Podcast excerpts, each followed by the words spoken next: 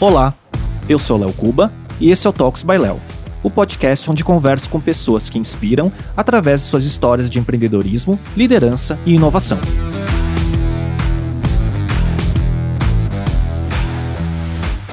Nesse episódio, eu conversei com Bernardo Brandão, CMO da RD Station, a plataforma líder em automação de marketing para pequenas e médias empresas no Brasil. Bernardo tem mais de 20 anos de experiência no mercado de tecnologia e anteriormente liderou áreas de marketing e growth na Oracle, no LinkedIn e na Thomson Reuters e é especialista em SaaS no segmento B2B. Conversamos sobre sua carreira, sua chegada na RD e os desafios que tem liderado nos últimos quatro anos, sua visão sobre as competências do CMO moderno e também o Bernardo deu uma aula sobre os dos conceitos de growth e da visão sistêmica de um time de alta performance no marketing. Esse é o episódio 70 do Talks by Léo, no YouTube e no Spotify, direto do estúdio da Pod Factory aqui em São Paulo. E hoje eu converso com o CMO da RD Station, que é a principal plataforma de automação de marketing no Brasil. Recebo o Bernardo Brandão. Bernardo, obrigado por aceitar o convite para essa conversa. Oi, oi para todo mundo. Obrigado, Léo aí. Vamos bater um papo bacana aí. Bernardo, Primeira pergunta é: a gente está quase um mês né, do, do RD Summit, que é o evento de referência do marketing digital no Brasil e que muitas expectativas, né? Depois de dois anos, voltando a ser presencial, como é que tá a sua correria para isso? Bom, estamos a mil, né? Então falta praticamente um mês, né, para o evento. O evento acontece lá em Florianópolis, né, que é a, o nosso quintal, a sede da RD e onde o evento começou, né? É, e a gente realmente está naquela fase aguda né, do nosso planejamento, da execução.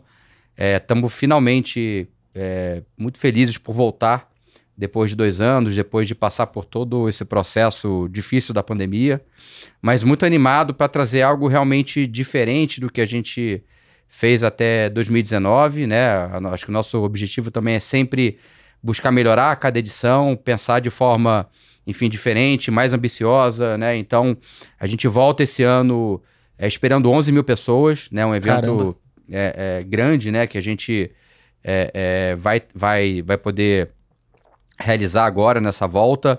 É, e o RD Summit, ele, enfim, é, é um pouco do, né, do, do nosso filho aqui, né? A gente tem um carinho muito especial, um evento que ele começou lá atrás, né, em 2013, com 300 pessoas e foi evoluindo para chegar né, num evento que acaba sendo um evento que mobiliza não só toda a cidade né, em, em Florianópolis, é, mas também que, acima de tudo, consegue reunir a comunidade. Uhum. Né? Então, a, a, a, RD, né, a RD Station é uma empresa que nos últimos né, 10 anos, 11 anos, trabalhou muito forte né, para ajudar a educar o mercado sobre marketing digital, sobre a metodologia de inbound marketing, é, e se a gente vê hoje muita empresa, né, muitas pequenas e médias empresas é, fazendo aquisição através dos canais digitais, acho que tem muito a ver com o próprio trabalho que a RD fez e tem muito a ver com, com o, na própria expansão do RD Summit. Né? Então, é, vai ter muito conteúdo, vão ser mais de 130 palestrantes, são 180 horas de conteúdo. É, em sete palcos, são oito trilhas, né? O nosso foco, obviamente, é marketing digital e vendas, né? Então, a gente vai falar muito sobre, é, obviamente, sobre inbound marketing, sobre vendas também, sobre inovação, tecnologia, é, gestão de pessoas, liderança, diversidade. Então, né, são uma série de trilhas ali que vão né, buscar não só educar, inspirar as pessoas, mas fazer com que elas saiam né, depois, depois dos três dias de evento com algumas sementezinhas plantadas para que elas possam é, é, evoluir nas suas próprias estratégias, ajudar suas empresas a crescerem é, é, né, para o futuro. Legal que você estava falando do, dos temas que vocês vão cobrir nessas diversas trilhas, e isso, essa diversidade de temas sempre foi muito é, o, o, papel do crescimento do evento ao longo dos anos, né? Mas é curioso ver como o evento ele foi acompanhando, né, os temas de cada época, né? Porque quando a gente fala de marketing digital 10 anos atrás, a gente falava muito de temas técnicos, né, da época, né, de SEO, de SEM, de inbound e tudo mais, né? Mas hoje o marketing digital ele é tão complexo e tão mais horizontal em disciplinas, né, que é, tem que ter muita, muita gente, muitas trilhas para acompanhar tudo isso, né? É. É engraçado que se você é, pegar e fizer um retrospecto né, da, de cada edição do Summit e quais eram as, as temáticas do Summit de cada ano, era quase que um, um espelho daquele momento, Uhum. né? Então, Das trends, da- né? das da- tendências, Uhum. né? Então, é, é, imagina que nos últimos 10, 12 anos, né?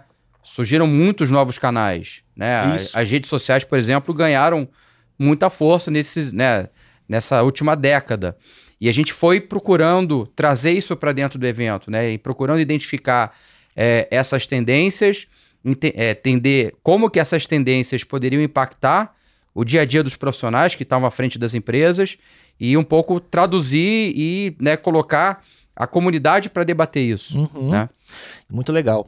Agora, Bernardo, você vem de uma. Antes de estar liderando o marketing e growth da RD, eh, nos últimos quatro anos, você vem de uma extensa experiência de carreira né, no mercado de tecnologia, de SaaS, no- atendendo muito público B2B, né? Conta um resuminho aí dessa- dessas passagens ao longo dos últimos quase o quê? 20 anos? É, são, são 20 anos já, né? Comecei minha carreira lá em 2000, né? Então, já 22 anos praticamente. É, e sempre tive uma, uma inclinação muito grande, não só ao mercado de tecnologia, né? Muito orientado ao B2B. É, e, e acho que pude passar por algumas experiências que, para mim, foram, assim, muito importantes, né? Então, é, foi engraçado porque o meu primeiro emprego mesmo, carteira assinada, foi numa startup Ah, é? né? Foi uma startup em 2000. É, eu ainda morava no Rio, sou carioca, né? Pra quem ainda não percebeu É, tem, o um, sotaque. tem, um, tem um finalzinho de sotaque É, ainda. aí. ainda ficou um resquício, né? Mas em 2000 eu entrei num, na verdade, para trabalhar num portal financeiro é, que se chamava investshop.com. Ele, ele, ele era, né, a visão naquele momento era, lá em 2000, era ser um one-stop shop, né, um supermercado financeiro online é, que pudesse né, é, é, distribuir produtos e investimentos financeiros, acesso à bolsa, né? Mas Isso em imagina 2000. isso em 2000 Olha só. né? Na verdade, o, o Investshop.com ele era um, um projeto que surgiu dentro do Banco Bozano Simonsen, Hum, que na época era um dos principais bancos de investimento no Brasil, né? E virou uma spin-off né, desse, desse projeto. É, é, e a gente estava tentando, né, lá em 2000, é, acho que educar né, os investidores, pessoas físicas, sobre né, acesso à bolsa, sobre investimento em ações, Isso que tema hoje no marketing digital, né, no YouTube, nas redes sociais, hoje está bombando. né? bombando, mas você não tinha esses canais, você não tinha né, o grau de educação e de acesso que existe hoje. Então, é, é, acho que foi muito bacana poder tentar desbravar um mercado quando esse mercado ainda não existia, né? É, mas a gente, obviamente, né, olhando em retrospecto, não tinha ainda massa crítica né, de investidores pessoa física na Uhum. bolsa, não tinham as tecnologias disponíveis, não tinham os canais disponíveis, Distribuição, distribuição, acesso à informação, é, mas a gente estava tentando construir uma visão lá atrás, né? É, e, e, e aí, obviamente, ali eu pude já pegar um pouco do que, que você está numa, numa empresa tentando, tentando educar o mercado, construir um mercado, é, e a gente passou ali, né? 2001 teve a famosa estouro da bolha de Nasdaq, né? É, a gente como empresa sofreu também, tivemos que reduzir bastante a nossa operação, então é, é engraçado você ver até esse movimento, né, que está acontecendo Hoje, né? é, É. hoje, é, e você vê que, de certa forma, né, a gente vive ciclos. E esses Sim. ciclos, eles tendem, né, de altas e baixas, tendem a se repetir. é, e, e acho que o que era válido lá, né, há há 20 anos atrás, continua sendo válido hoje, que é você ter um modelo de negócio sustentável, lastreado, né, com bons fundamentos. Os unit economics parando de não pé. exatamente. Então, isso era importante lá atrás, continua sendo extremamente relevante, está sendo, enfim, né? De ver o quanto que o mercado hoje está tentando reagir e vai ser sempre importante no futuro. Mas, enfim, eu falei isso só para contar um pouquinho do, do início desse processo, né? Aí, de lá para cá, é, aí entrei em mu- mundo de multinacional, porque eu queria muito viver essa, esse, essa experiência mais global de você ter acesso ao, né, a outras línguas, outras culturas, né, é, outras nacionalidades. E aí fiquei bastante tempo, fiquei quase de- 10 anos né, na Reuters, depois Thomson Reuters, que é um provedor de tecnologia para mercado financeiro, né, tinha agência Reuters de, de notícias. E nos últimos 10 anos eu entrei de, né, é, é, de cabeça nesse mundo de SaaS. Então, em 2002, 2012, eu comecei, né, ajudei a começar o startup do LinkedIn aqui. Então, fui o, né, o head marketing do lado B2B. Uhum. É, foi a primeira, né, fui o décimo funcionário da operação, primeira pessoa de marketing desse lado aqui para começar a construir é, é, o lado mais SaaS do negócio. É, passei alguns anos lá, de lá fui para a Oracle. Na Oracle também ajudei a, a lançar um, um, dos clouds na América Latina, que era o Marketing Cloud, que era, já era Martech, né? Uhum. A Oracle tem uma, uma divisão de, de Martech. Que tem Eloqua também. Tem, né? tem. Eloqua era, o- era o carro-chefe ali, é, mas tinha outras soluções de DMP, enfim. Uhum. É, e aí, quando eu tava na Oracle, tocando né, o time de growth, o time de, né, de inbound, outbound nutrição, foi quando surgiu essa oportunidade de ir pra, vir para RD, né, isso em 2018. Né? Muito legal. Agora, você teve essa, esses 10, mais de 10 anos em multinacionais, empresas globais, né? Porque também pode ser uma multinacional global, né? Com sede lá fora, ou pode ser uma multinacional brasileira, né? Mas no caso, multinacionais de fora, né? Como que foi o, a mudança ou o choque de cultura em chegar numa empresa como a RD, que é uma empresa nacional, numa rápida expansão? Qual foi a, a visão da cultura que você teve? É engraçado, porque hoje você vê muita gente, né? É, muitos profiss- profissionais buscando fazer esse movimento, né? É, profissionais que ficaram muito tempo em multinacionais, empresas grandes, e estão querendo, enfim, ou redirecionar a carreira, ou se reinventar, ou enxergam né, numa startup a oportunidade de, de dar um passo maior, de aprender bastante, Sim. né? E, e- e lá em 2018, é, é, na verdade, assim, eu, eu- a RD chegou até mim, então tava super, tava bem né, na Oracle, né? Mas Oracle é aquela coisa, carreira linear, de executivo, né, você vai ali, obviamente, é, é, é, crescendo ao longo do tempo. É, mas eu, eu né, é, a experiência que eu tinha tido no LinkedIn tinha marcado muito. Então, o LinkedIn foi talvez um híbrido, que é, é uma multinacional, é, mas, né, quando eu entrei no LinkedIn, LinkedIn não tinha nada aqui, então era literalmente você se, se sentir num ambiente de startup, é, é, mal tinha escritório, a gente alugava uma sala na Regos, é, e lá fora também já estava indo para um. né, já era uma, uma, uma scale-up, já indo para um tamanho um pouco mais maduro, né? É, mas eu consegui, talvez ali no LinkedIn, vivenciar um pouco dos dois mundos. E isso me atraiu muito. Então, eu, eu tava bem na hora, mas quando surgiu a oportunidade da RD, eu vi. para mim foi um pouco. Acendeu. Acendeu a luz do tipo, pô, é um pouco vivenciar o que eu, o que eu passei no LinkedIn, até em termos de cultura, né? O LinkedIn tinha uma cultura muito forte, a RD tem uma cultura muito forte, é, mas era quase a sensação de poder ajudar a construir um LinkedIn local, Uhum, né?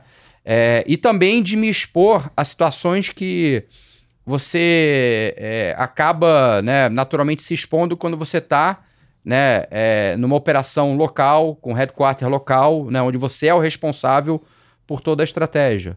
Né? São coisas que, eventualmente, quando você está, né, você tem uma posição regional numa multinacional, Você tem uma autonomia limitada. você tem uma, uma autonomia mais limitada, você não vai ter uma exposição ao board da empresa, ao primeiro nível de time Sim. executivo, né? Você às vezes está numa liderança mais regional, você tende a, a, a, a trabalhar com playbooks que já foram provados, desenvolvidos no headquarter, Sim. né? Ou em outras regiões.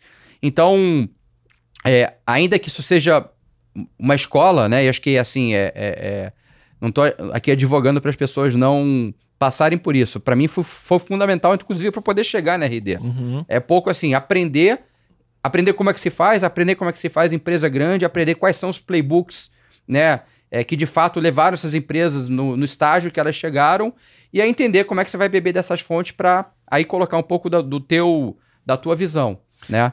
Então, para mim, quando eu entrei na RD, eu entrei com essa sensação no primeiro momento é, e, e, e realmente assim eu, eu pude comprovar na prática o quanto que isso ajudou a acelerar muito o meu desenvolvimento, né? Porque eu tô há quatro anos e meio, mas eu tenho certeza assim que logo de cara, nos meus primeiros 12, 18 meses, eu já tinha ali passado por muita coisa que talvez eu nunca passaria numa multinacional. É quase que um executivo barra empreendedor, né? Porque você tem que ter total responsabilidade pelas decisões que vão afetar a empresa inteira, né? Total, total. Então é, é um pouco, né, pegar a tua experiência como executivo, mas se colocar numa posição onde você, primeiro, vai trabalhar com empreendedores, né? Sim. Então, é uma outra diferença, né?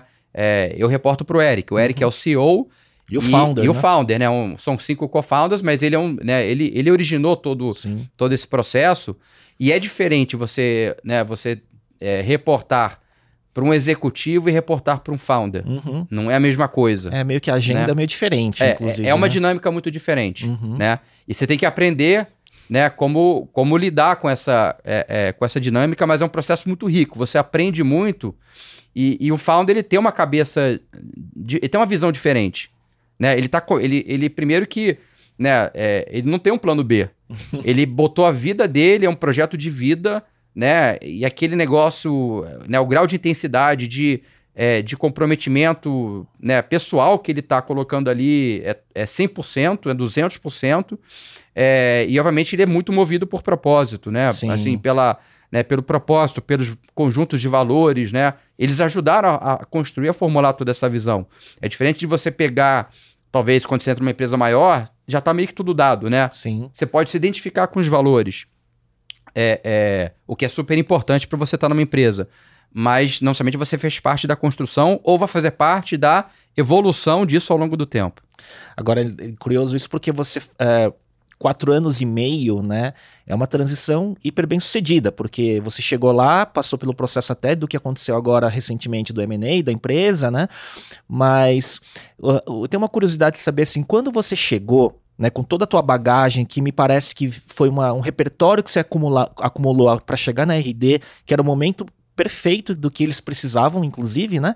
É, quais foram os primeiros desafios que você encontrou no marketing e no growth da RD naquele momento? É, bom, as- assim, acho que quando eu, quando eu comecei, é, você sempre tem aquela coisa, né? Tô entrando num, né, num- numa nova cultura, numa empresa 100% brasileira, com founders ao lado. É, a, a, RD naquela época estava começando esse movimento de trazer alguns exec- executivos do mercado. né? Eu fui um, um desses executivos que, que a empresa trouxe. É, na época eu entrei como VP de marketing, então a RD nunca tinha tido um VP de marketing. Quem começou toda, toda, toda a área de marketing foi o André Siqueira, Sim. que era um dos co-founders, né? E que é uma baita referência em marketing. É, é, Então já existia é, uma base muito bem construída, né? É, então a RD, ela, lá em 2018, ela já tinha, né, olhando para marketing e para growth, ela já tinha um funil extremamente forte, né, um poder de alcance muito interessante.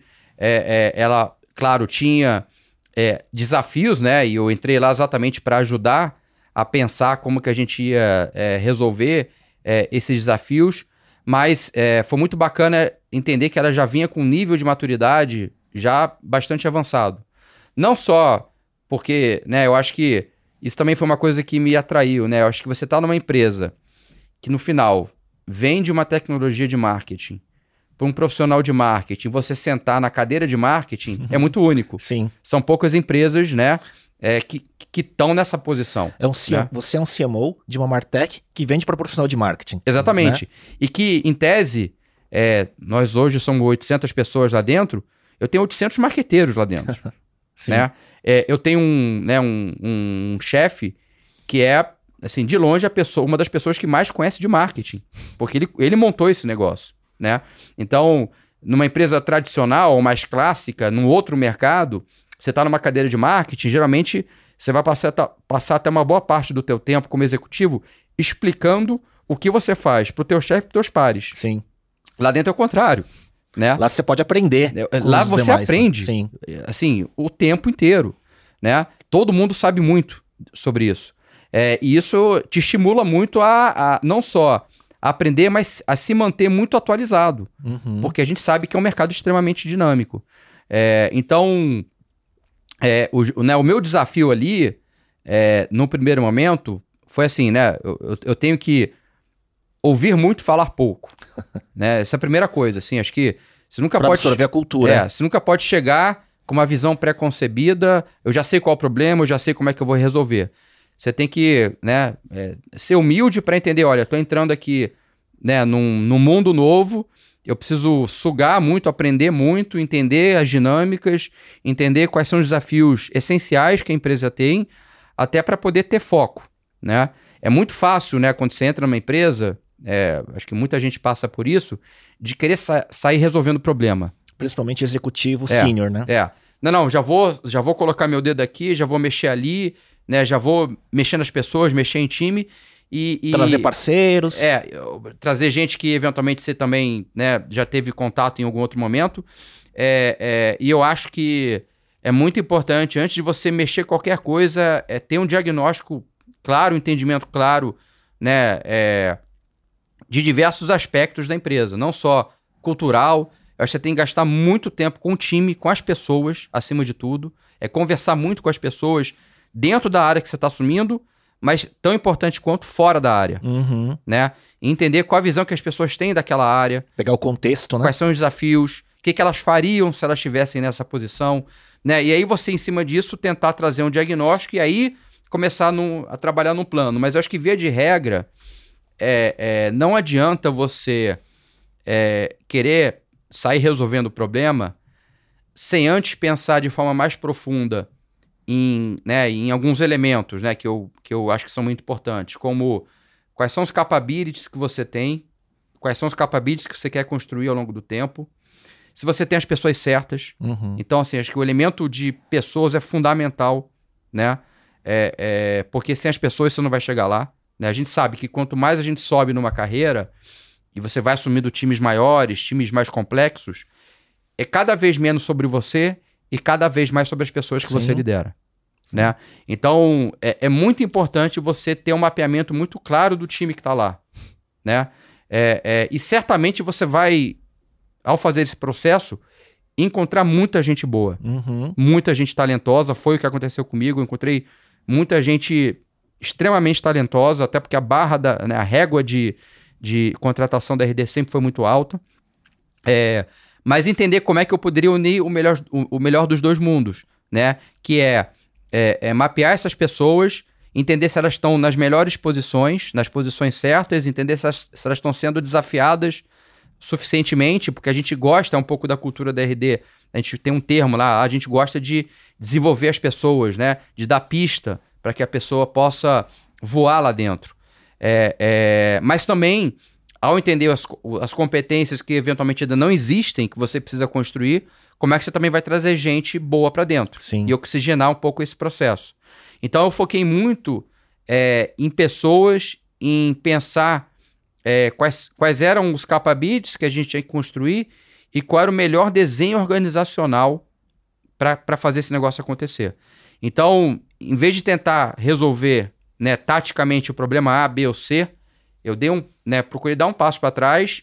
É, e eu me lembro assim, meu primeiro ano, um ano com o Eric, é, é, já um pouco, ó, já tô aqui, vamos fazer um primeiro ano, um ano né, mais orientado a, a expectativas e problema, diagnóstico foi uma conversa sobre estrutura, sobre pessoas, sobre capabilities, uhum. não resolver um problema específico, né? Assim, então eu acho que essa fórmula, é, é, ela, olhando hoje, ela, acho que ela foi muito importante, porque eu foquei em, em, construir um time, né? A gente, na, um dos desafios que a gente tinha especificamente na área de growth, na área de marketing, é que não existia um time forte de liderança uhum. abaixo do líder né? Então você tinha um certo distanciamento, distanciamento entre quem estava na liderança e o time que está executando. E aí ficava um gargalo, né? Ficava um gargalo, e aí quem está na liderança acaba tendo que entrar muito no, no, no micro, no uhum. tático, e não consegue olhar para coisas maiores. Então, garantir que, que, que, que eu estou construindo algo é, com as pessoas certas, né, com, com um grau de senioridade também adequado, até para a gente conseguir dar passos mais largos. Uhum. Muito bom. E uma coisa da RD, né? E aí o que está falando que é muito de, de olhar a visão sistêmica né, da, da, da, área de marketing, growth e trabalhar nisso ao invés de olhar pontualmente num item. É, eu acho assim, a RD ela cresceu e se consolidou no mercado né, num timing que a cultura de SaaS para pequeno, pequenos negócios, né, para SMB, ela não tinha muito, né? E os players na área de marketing digital e tudo mais eram só as grandes empresas multinacionais atendendo o mercado enterprise, né? Então, até a gente estava falando assim, o quanto o papel da, da RD como é, montar esses playbooks e montar referência de construção de site de, de SaaS para SMB, não só em marketing, mas em outras verticais também, veio muito da RD, né? É, como que você vê hoje esse mercado né, das Martechs atendendo o mercado é, de SMB, corporativo? É, hoje as grandes empresas estão tentando descer para ter soluções também para o pequeno e médio. Como que você vê esse cenário hoje? É, primeiro que eu concordo muito com o que você falou, né, de que é, é, a RD, ela, ela, ela, acho que ela foi muito boa em desenvolver um método, né? Desenvolver um método através né, de playbooks, de como é que você é, concebe, né, no modelo de recorrência, no modelo SaaS, é, essa empresa, como é que você leva ela ao mercado, como é que você faz a aquisição, né? E obviamente a gente usa o nosso próprio software, né? Sim. É, é para isso. É, e é engraçado porque eu, eu, enfim, hoje eu sou, né? Eu tenho alguns trabalhos aí de mentoria, sou mentor da Endeavor. Sim. Então eu estou sempre conversando com empresas de SaaS de, na verdade, outros mercados, né? Na verdade, Sim. eu acho que é, eu praticamente não falo hoje muito sobre o mercado de Martech especificamente. Uhum. A gente está olhando mercados diversos ali, no modelo de recorrência, no modelo de SaaS. E é, e, e é legal porque né, é, essa geração que veio de founders que estão construindo essas empresas vê RD como referência. Sim. Né? E aí, obviamente, vem com problemas que talvez, talvez a gente já tenha passado, né, já tenha é, é, vivenciado no passado, e a gente tenta aqui né, falar como que a gente fez, quais, for, quais foram os aprendizados e né, onde a gente errou, onde a gente acertou. É, é, mas olhando esse, esse o mercado hoje, é, acho que quando a RD começou, ela estava né, basicamente uma pioneira ali nesse mercado de Martech. Uhum. Você tinha RD brasileira começando e, obviamente, as multinacionais, né, historicamente, sempre dominaram né, a oferta de serviço, uhum. oferta de produto, é, atendendo esse mercado. Acho que, tradicionalmente, no mercado mais enterprise. Uhum. Eu acho que é, um dos elementos que a RD mexeu e tentou disruptar o mercado é fazer isso e dar essa condição para o pequeno. Uhum. Né? Então, quando a gente olha um pouco a própria evolução né, de marketing, de growth, enfim, né, nas últimas décadas, é, é, obviamente a disciplina como ela existe hoje não era o que você tinha lá atrás, e, e, e o, o go-to-market fit das grandes se baseava muito no modelo de distribuição que era extremamente centralizado, uhum. onde poucas empresas tinham acesso, né, onde o consumidor também tinha poucas opções, e, portanto, é, é, essa, essa, esse poder estava muito na mão da, das grandes, né? O que a RD fez foi um pouco ajudar a, a democratizar e dar acesso né, à tecnologia, mas não só tecnologia. Eu acho que mais importante até do que o ferramental e do que a própria tecnologia é trazer um método. Uhum. É pegar na mão né, do, do médio, do pequeno, que vê, tem uma dor de crescimento ou, ou vê uma oportunidade e fala: olha, tem um caminho. Se você seguir esse caminho, você vai chegar lá, né? Então, é, é, eu acho que, esse, obviamente, a internet virou muito esse jogo, né? É, eu acho que hoje, olhando o mercado de, né, de Martech, é um mercado que a gente vê empresas surgindo a todo momento. Sim, né? especialistas né? num ponto só ou com suítes. Isso, né? tem, tem aquele gráfico, né, é, é, do, do do Scott Brinker, que é um cara que mapeia esse mercado de Martech já deve fazer uns 10 anos. Com 10 mil é. loginhos, né? Exatamente. ele ia fazendo aquele mapeamento ano a ano. Hoje, assim, é, lá atrás eram 500 empresas globais, né? Olhando os, as subdivisões de Martech. É, hoje passa de, assim, milhões de empresas. Uhum. Então, fragmentou muito. Uhum. Tem muita especialização hoje, né? É, muita empresa muito bacana, disruptando e tentando começar por um nicho, né? É, é, então hoje, acho que se você está hoje sentado numa posição de marketing de uma empresa, de uma média, de uma pequena, você tem à disposição muita coisa. Eu acho que o desafio mudou. O desafio não é mais o acesso. O desafio agora é você entender é, é o que, que você precisa para sustentar a tua estratégia naquele uhum. momento. Uhum. Né? Para a tua necessidade, para o teu estágio de empresa, qual é o teu Martech Stack, né? Uhum. Para suportar isso, entendendo que isso aqui vai mudando e evoluindo ao longo do tempo. Então, assim, não é para sair entendendo as 200 milhões de tecnologias que existem. No final, o, o né, começa e acaba com o cliente. Aonde esse cliente está, qual é a dor dele, como é que eu chego, como é que eu crio o canal de distribuição, é, é, e como é que eu vou ajudar ele a não só é, é, resolver um problema, mas ir expandindo para que ele resolva mais e mais problemas comigo. E isso passa, então, o que você está falando, ele passa até por decisões muito estratégicas de vocês do desenvolvimento do produto, né? Qual é a próxima feature para ampliar o ecossistema, mas fazendo sentido para a dor do seu cliente, né? Perfeito. A gente, né, é, é pensa e, e, e acho que pensou muito sobre isso nesse processo de evolução, é, e foi daí que, inclusive, a gente, a gente, em 2018, adquiriu uma empresa de CRM. Uhum. Né? Porque a gente começou é, em, em automação de marketing, com RD Station Marketing. E em 2018 já era uma convicção de que a gente precisava, né, como um próximo passo quase que lógico na estratégia da empresa, ir para vendas. Né? Porque a conexão entre marketing e vendas é, é fundamental para marketing e para vendas. E só fazendo um parênteses, hoje, vindo LGPD, POS e tudo mais, como ter o dado 1P, né? O cliente, você ter o dado do seu cliente e trabalhar em cima disso é fundamental, né? É cada vez mais importante, né? É, é, é o que a gente chama do famoso first party data, sim, né? Sim, sim. Então, assim, first party data é o dado que, o, que você, você recebe do cliente, né? É o dado proprietário. Quando um, um cliente vai no teu, no teu e-commerce e faz uma compra, né? O, o que ele comprou, o quanto ele pagou, qual o nível de recorrência é o teu first party data. Sim. Isso é seu e ninguém vai, né? O cliente te deu, né? Porque ele precisava te fornecer aquilo para poder concluir a transação. E esse é um ativo que você precisa olhar com muito carinho, né? Então, é, é não só com a questão de LGPD, é, mas também com uma questão até de sustentabilidade do modelo de negócio. Porque né, eu acredito muito que os modelos que duram é, e que são quase que um pouco a prova de crise, a prova de né, downturns no mercado, são modelos de crescimento orgânicos. O Uhum. né? que, que eu quero dizer com isso? São modelos que não são baseados é, é, em canais que você depende de um terceiro ou que você tem um custo de aquisição muito alto para poder crescer. Uhum. né? Então, ainda que a gente saiba que quando você precisa chegar no teu cliente, precisa chegar né, no, num determinado mercado, sim, você vai precisar é, pensar numa estratégia de crescimento orgânica e, e, e, combinar isso também com canais pagos, com mídia paga, né? É, é, é, claro que isso aqui é importante. Porém, eu acho que quando a gente olha né, as empresas de SaaS é, que mais tiveram sucesso, que mais rápido cresceram a nível global, são empresas que tinham diferencial competitivo de distribuição. E que tinham diferencial competitivo de distribuição baseado em canais orgânicos. E aí a gente começa a pensar, né? O que, que é isso? Isso pode ser. Né, e tem, aí entra um pouco na sopa de letrinhas, né? Que a gente ouve o tempo inteiro no, nesse mercado de SaaS. Né? Mas hoje em dia se fala muito sobre Product-Led Growth, Sim. PLG. Uhum. Né? PLG nada mais é do que você usar produto como canal de aquisição.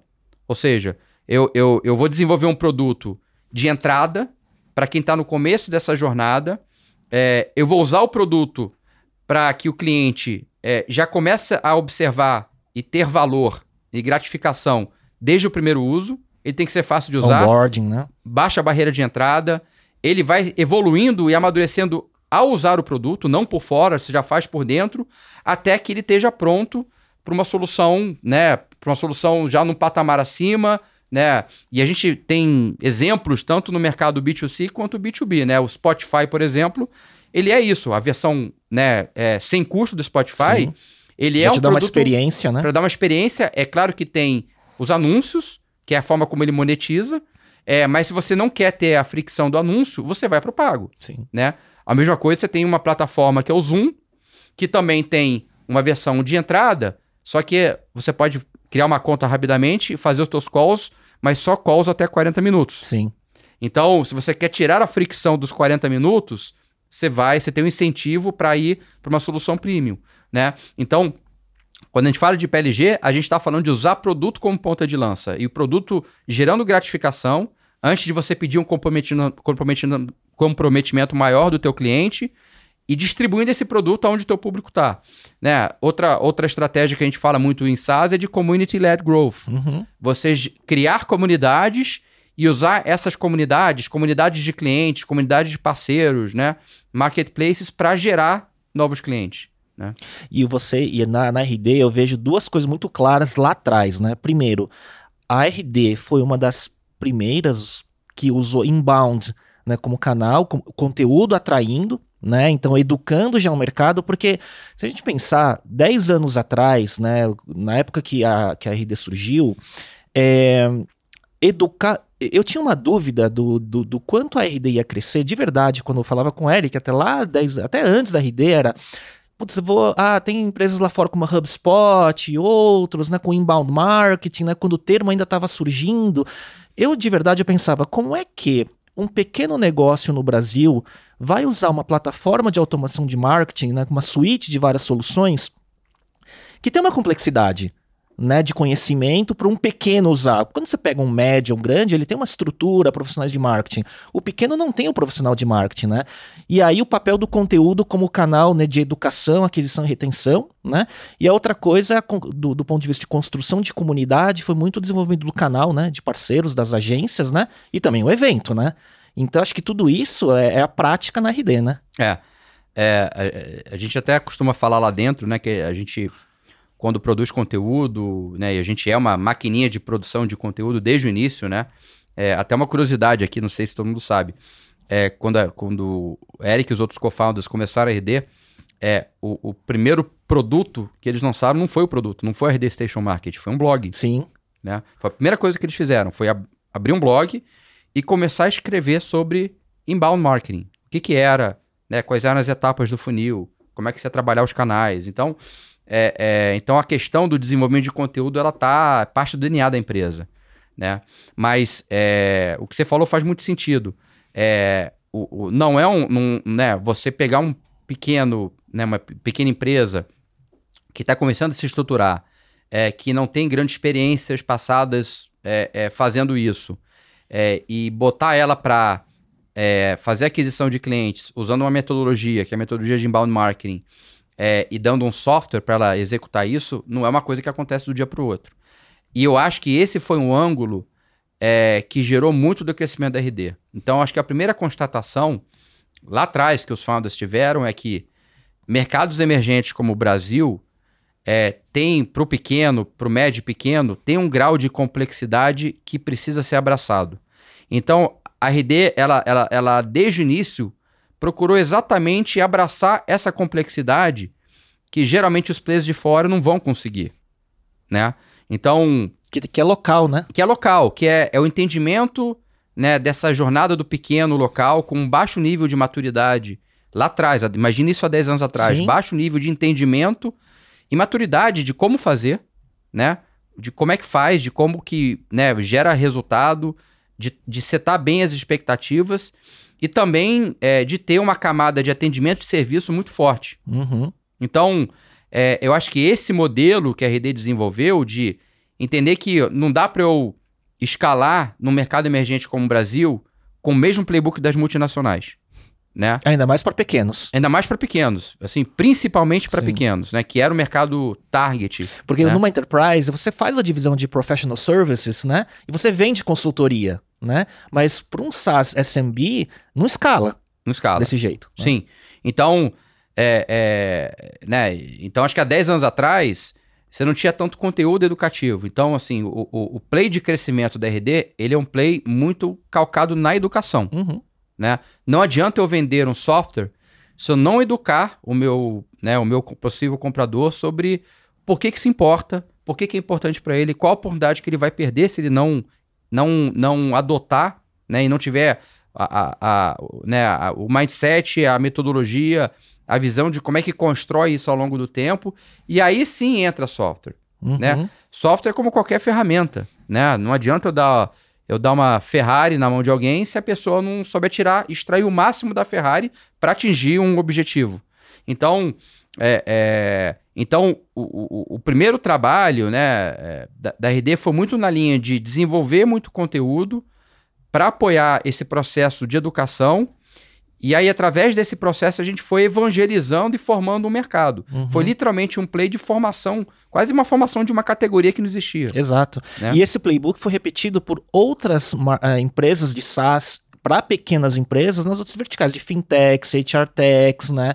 E por aí vai, que é conteúdo, né? Com formação de comunidade, é, o onboarding, né? Assistido e por aí vai, né? É, aí, aí acho que a partir disso o mercado evoluiu. Então acho que hoje o mercado está num grau de né, entendimento, sofisticação é, bem maior, né? Então é muito bacana quando eu abro, começo a, a, né, a navegar pela internet e eu vejo os nossos clientes fazendo inbound de qualidade, assim, sabe? É, de fato, conseguindo desenhar uma jornada, fazer atração, conversão, relacionamento. É, é, em múltiplos canais, eu, eu falo, pô, isso é muito trabalho da, né, fruto do trabalho da RD nos últimos 10, 11 anos, né? E não tinha, você sabe que, tipo, também 10 anos atrás, mal ouvia se falar em profissional de CS, por exemplo, né, de Customer Success, né? E hoje em dia, hoje é um dos tipos de profissionais hiper né, procurados por todo o mercado de tecnologia, né? Sim. Isso também tem muito a ver com a própria história da RD, Uhum. porque a RD, a gente também teve que pensar nesse processo como que a gente criava uma máquina de formação de pessoas. Uhum. porque não tinha, né? Acho que hoje já tem muito mais, mas é, é, lá atrás não tinha gente com experiência em CS, com experiência em growth. Ah, uma, uma, experiência em curiosi- marketing. uma curiosidade, eu já vi startup, né, que eu já fui advisor e tudo mais, que, que o sucesso da startup, nossa, eu contratei uma pessoa de CS que passou pela RD. É, é essa referência, né? Então, é, é, é muito bacana e a gente vê muita gente que passou pela RD que hoje está, assim, estão fazendo trabalhos incríveis, né? Construindo máquinas de crescimento, máquinas de aquisição e de retenção e que, e que beberam dessa escola. Então, acho que a RD, ela tem muito esse lado de ter sido escola para muita gente, assim, foi onde a pessoa, de fato, aprendeu a fazer, né? E acho que a RD, ela tem como cultura ser muito é, obcecada por, por dado, por KPI, por métrica, né, pelos fundamentos que guiam um modelo de SaaS. Então você aprende muito não só sobre a tua função técnica, mas sobre modelo. Como é que você opera um modelo? Quais são os unit economics e qual é a relação deles que são fundamentais? Qual é o benchmark global e onde a gente está? Como é que a gente tem que chegar naqueles índices globais? Então, é, é literalmente uma escola mesmo, fazendo, né? A gente fala que os funcionários lá, a gente chama eles de are doers. Uhum. É porque todo mundo é doer mesmo, assim, é, é uma cultura muito de botar a mão na massa e de, de fato, construir muita coisa, construir muito playbook, né? A importância do playbook pra gente é, é, é, é muito alta, porque é a forma como a gente vê de escalar as coisas, né? Um playbook ele acaba sendo um blueprint, um Sim. manual que amanhã eu não tô mais aqui, mas quem tiver aqui vai, vai pegar esse negócio e vai continuar escalando. Não é dependente de uma pessoa, né, Exatamente. o conhecimento, claro. Agora, quando você chega num tamanho, né, que vocês estão, né, como que, como que é o desafio de escalar e captação de cliente? Que, claro, só os canais próprios, orgânicos e tudo mais não são suficientes. Eu pergunto isso, como que você vê o estágio hoje, né, da mídia de performance, da mídia paga, né, dos, desses canais de aquisição, com CACs extremamente caros, né, inflacionados, muita concorrência, né, enfim, como que você vê isso hoje? É, eu acho que acho que a primeira constatação é que é, é, vai ser cada vez mais difícil chegar no teu cliente, né? Então é, existe competição hoje é, por canais, né? Por espaço e território nesses canais. Tem muita mensagem sendo, né? é, é, bombardeada e jogada para essa pra pessoa, né? E nós somos a gente também é cliente, a gente sabe o quanto que num, num dia que você navega, você é, é bombardeado por mensagem em tudo quanto é lugar. Sim. No online, no offline, cross dispositivo, é, é, e, e- então é, sim, por um lado é cada vez mais difícil você chegar e conseguir né, conectar com o teu cliente, passar uma mensagem e, e, né, e basicamente fazer com que ele se interesse por te conhecer mais. É, tem um desafio financeiro envolvido, porque está cada vez mais caro. Né? A gente sabe que o custo de mídia paga, principalmente na pandemia, aumentou demais, porque todo mundo teve que Foi pro pro digital. online, é. Hum, acabou qualquer elemento físico, né, ou offline na história durante os últimos dois anos. Então, já existia um crescimento prévio à pandemia, acelerado, né, pela digitalização das empresas, e isso foi para as alturas nos últimos dois anos. Então, o custo médio de mídia paga ali aumentou para todo mundo, assim, de 30% a 50%, Uhum, né? Isso tem um efeito na veia do CAC, uhum. das empresas é, é, e com uma alta concorrência. Né? Hoje, hoje você, enfim, para cada categoria você tem lá dezenas de players ali, os incumbentes, os que estão surgindo, tentando disputar essa atenção. Então, é, esse é o cenário. É, acho que a, a má notícia é que ele só vai piorar, né? É, é, a boa notícia é, é que, né? Acho que é muito importante é, você pensar o que, que você está construindo a longo prazo, Uhum. né? É, e pensar muito nos fundamentos do negócio, porque tem muita coisa que muda de um lado, mas tem certos fundamentos que nunca deveriam mudar, né? Ou que você não deveria revisitar todo tempo, tá? Que são quase que pilares e, e, e conceitos que você vai carregar ao longo do tempo. Então, quando a gente fala dessa questão de construir modelos orgânicos, né? É, é, isso vai muito além de você fazer SEO, tá? Não, Sim, né, é sem uma, dúvida. Não é, não é só... É, é, acho que SEO é importante, né? É, eu acho que é cada vez mais difícil você conseguir um bom ranqueamento, não só pelo nível de competitividade, pela presença do pago e do orgânico, mas também pelas próprias mudanças de algoritmo que o Google vem fazendo. O Google, né? ele tem com, com os formatos de entrega de conteúdo que ele mesmo tem, dos snippets e tudo mais, você concorre com ele mesmo, né? Sim, total. é, é, e ele, ele vem, ele sempre aprimora né, o algoritmo de busca dele, é, é e, e, e, eventualmente nessas, nessas mudanças, é, se você não está minimamente preparado, você toma um tombo ali. Sim né? Sim. Então, é, acho que a questão do crescimento orgânico, ele, ele acho que vai muito da tua capacidade é, é, de, de, primeiro, ter um, acho que um, um modelo de sustentabilidade, né? Mais de, de, longo prazo. Então, assim, a gente sabe que criar esses moats, esses diferenciais competitivos, não acontece do dia para noite. É cumulativo, né? né? É. Assim, então você estava me falando que, né, antes da gente começar sobre começar esse trabalho de podcasting já há muito tempo. Sim. Né? E você precisa ter um, um grau de consistência, de constância para você começar a ver resultado. O difícil não é fazer um programa, um episódio, uma semana, um mês. O difícil é você ter consistência por anos. Exatamente, né? É que nem isso é que nem é, exercício. Sim. Né? Não é difícil você falar, não, nos próximos dias, 30 dias eu vou correr todo dia. O difícil é você é, se comprometer a passar os próximos 5 anos, né? Fazendo isso três, quatro vezes por semana, consistentemente. Sim. É a mesma coisa né, para o nosso trabalho aqui. Então, é, é, eu acho que é, da forma que o mercado tá, e se a notícia é boa que é, é, não vai melhorar, né, a notícia ruim é que não vai melhorar, acho que o lado bom é o seguinte. Primeiro que é, o nosso mundo aqui de marketing está em constante mudança. Vão surgir os novos canais, e, e surgem o tempo todo. Né? é, sempre com essas mudanças que acontecem, tem oportunidade.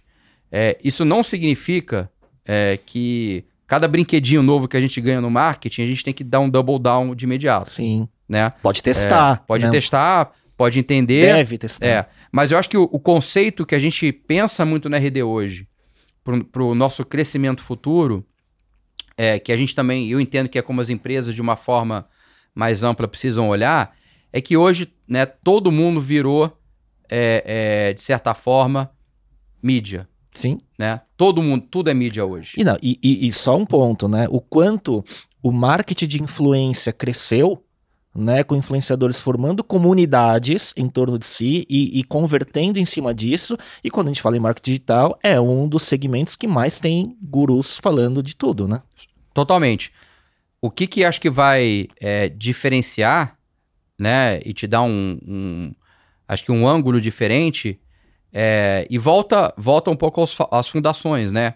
É a tua marca, é a tua credibilidade, é a tua capacidade de é, é, entregar conteúdo de alta qualidade que conecte, mas que acima de tudo que, que gere valor desde o primeiro momento. Uhum. Né? Então, a gente lá na RD, a gente se vê como um play de mídia. Tá? Esse é o primeiro ponto. Acho que é a primeira constatação e isso foi um dos insights que a gente tirou quando a gente fez o nosso projeto, o nosso processo de rebranding. Uhum. Né? Ele, foi um ele foi um projeto que durou um ano e meio né, de construção.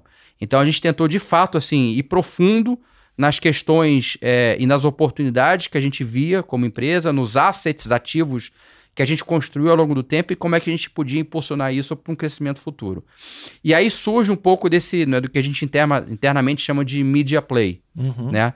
Então, acho que o primeiro ponto é que as marcas hoje, é, é, elas são né, é, é produtoras de conteúdo, distribuidoras de, de conteúdo, e hoje, né, tá todo mundo buscando construir um relacionamento direto com o seu cliente. Uhum. Né? Então, é, é, é, a gente entende que, que a oportunidade ela tá muito na linha de você pensar como um publisher, tá? É, é, entender como que você, como um publisher, pode fazer parte do dia a dia do teu público, né? é, e como é que você pode construir uma relação ao longo do tempo. Então, assim, pegando o nosso exemplo, né? É, a gente investiu muito e investe em educação de mercado, né? É, entendendo que se eu ajudar a educar esse mercado, educar essas pessoas, quando elas precisarem resolver um problema, elas tem, vão ter uma tendência a querer pensar na gente como parte da solução. É, no marketing é o top of mind. Exatamente. Então, é, é, a gente faz um trabalho de anos, não é de seis meses, não é de um ano, não é de quatro anos. Né? Então, quando a gente olha o nosso ecossistema, eu tenho o Summit, que tem um papel educacional muito forte. Né? Eu, eu, novas pessoas conhecem RD pelo Summit, novas pessoas aprendem sobre marketing digital e vendas porque foram para o Summit. E é engraçado porque quando a gente pega o, o RD Summit, existe quase que um padrão de ter uma jornada ano a ano. Uhum. Então, assim, a pessoa vem no primeiro ano é, não como cliente, então como um lead, querendo estudar mais sobre o mercado. No segundo ano, ela já vem como um cliente. Às vezes, no terceiro ano, ela abre uma agência e vem como agência parceira. Aí, no quarto ano, ela está ela tá patrocinando o evento, literalmente. Aí, no quinto ano, está comprando a sua empresa. tipo isso. Então, então é, é, a gente vê claramente né, uma jornada acontecendo. Né? Então, é, primeiro, aquela expectativa de que eu quero entregar valor desde o primeiro toque. Mas isso é muito contato. legal, né? Porque você mostra que o quanto vocês agregam de verdade no resultado ano a ano, né? Sim. Do seu cliente. E é isso que gera um, um crescimento consistente ao longo do tempo. Possivelmente, a gente pode ter formado muita gente que foi usar, foram usar outras soluções. Sim. E tá tudo bem. Assim, é, é acho que isso é parte de você desbravar o mercado. Né, de criar uma categoria, de, de inserir algo novo e quebrar um pouco o status quo do negócio. É, e a gente sente, né, a gente sabe por número, por, por dado, é, que quando né, a gente pega um, um, né, uma empresa, um profissional, é, pelo, pela jornada de educação, é, quando ele entrar numa jornada de compra, ele vai, ele, né, fatalmente ele vai se deparar com a gente, ele vai querer conversar com a gente, vai querer entender como que a gente pode ajudá-lo. Então, eu acho que tem uma oportunidade para todas as empresas, primeiro assim, colocarem um chapéu de publish, ó, eu, eu, eu, eu no final do dia eu posso vender um software, eu posso resolver um problema, mas se eu quiser ser cada vez mais relevante para minha audiência, eu tenho que é, quase ser obsessivo em servi-la é, diariamente. Eu tenho que tentar fazer parte da vida da pessoa todo dia. Uhum. E eu tenho que desenvolver mecanismos para que ela queira vir, vir até mim. Né? No nosso caso, a gente tem um portal, por exemplo, né, que é o resultadosdigitais.com.br. Que era o nome original da empresa. Que era o nome original da empresa e que hoje virou né, o nosso portal de, de conteúdo, conteúdo para marketing, para vendas. Né? Então, a gente tem o, o, o, portal de um lado, a gente tem o RD Summit do outro a gente tem um braço de educação que é a RD University, uhum. que são cursos, né? É, certificações em marketing, vendas, em customer success, né? Então a gente acaba meio que pensando naquele modelo de flywheel, Sim. né? Se eu montar uma flywheel aqui, como que, né, um elemento da flywheel impulsiona Sim, o próximo tudo elemento sinérgico. e tudo vai voltando, né? Que é, obviamente, aquela aquela visão clássica de growth, né? Em growth você você tende a olhar menos para funil e você olha mais para ciclos, uhum. né? Que se retroalimentam ao longo do tempo. Senão não é growth. Né? Senão não é growth. É só é só geração, é geração pura de demanda, Sim. né? É, é, eu, eu, vejo muito isso, assim, tem muita... Mas aí você vê como growth é usado a palavra de forma errada. Não, muito, assim... Aí, 90% das vezes. Não, a gente pode entrar nessa seara, eu, eu, assim... Eu acho que tem algumas palavras, né, é, no nosso mercado que se usam é, sem o um entendimento correto, uhum. É, e, gente, e, as pessoas tendem a, a, generalizar e classificar uma coisa como tudo, né? É, é, é, é muito engraçado porque é, em muitas mentorias, né? Ah, eu tô com os founders, eu tô com um executivo e falando um pouquinho né, do desafio específico de marketing, de crescimento e tal. E aí eles chegam e falam, pô, eu tô precisando contratar um CMO, né? Se tem alguém para me indicar, etc. É, e a primeira pergunta que eu faço é por que, que você precisa contratar um CMO? Né? Assim, é, é... não, preciso ter alguém aqui para começar esse trabalho. Falei, talvez você não precise de um CMO, né? Vamos entender o que, que é um papel de um CMO, né, num, num processo de crescimento, em qual estágio de empresa. Talvez você precise começar como um, cara, um, uma gerente, um gerente de marketing, né, que hands vai on. hands-on, que vai fazer geração de demanda. Sim. A empresa não está pronta nem para começar a pensar em growth. Uhum. Talvez numa fase até intermediária, né, de ter algum, poucos canais de distribuição que comecem a fazer aquisição de cliente, por, porque aí entra uma discussão do que, que é growth. Né? E na minha visão, não existe growth é, é, isolado no marketing. Growth é quando você tem marketing e produto juntos trabalhando numa jornada. Né? Então você vê muita estrutura de marketing. Ah, não, aqui é a área de growth. O que, que vocês fazem? Não, a gente faz SEO, mídia paga, é, teste AB, é, teste AB, é, CRO, otimização de conversão. Isso é growth. Não, isso daqui não é growth. Você está fazendo geração de demanda, né? É, é, mas de fato você não está junto com o time de produto pensando na etapa de aquisição, onboarding, retenção e evolução desse cliente ao longo do tempo. Então, é, é, tem sim, acho que muito dessa generalização do que é fazer growth no mercado. Tem muita gente que de fato está fazendo geração de demanda. Você está construindo geração de demanda e, e, tudo bem, é isso mesmo, é isso que tem que ser feito. Mas tem que saber o fundamento né? do conceito. É, tem que saber. dar o nome certo. É, qual é o fundamento, é, qual é o, até o modelo é, é, de, né, de, de construção de organização, de né, quais são os papéis, quais são as áreas, quais são os processos, rituais que precisam acontecer, para de fato você estar tá até setado para o sucesso. Então, eu acho que tem muito dessa confusão. É, isso até às vezes. E empresas conhecidas, hein? Empresas conhecidas, mas isso, assim, para os profissionais, isso também não é saudável. Porque se não existe um bom alinhamento até no momento de contratação, aquele profissional é, é ele está sendo contratado para algo que ele ou não vai conseguir entregar, ou que quem está contratando não entendeu o que, que, tem que ser feito, né? É, e aí entra um pouco nessa generalização, não só de cargo, de nível de senioridade, mas de disciplina, uhum. né? Como é que você constrói aqui uma fundação?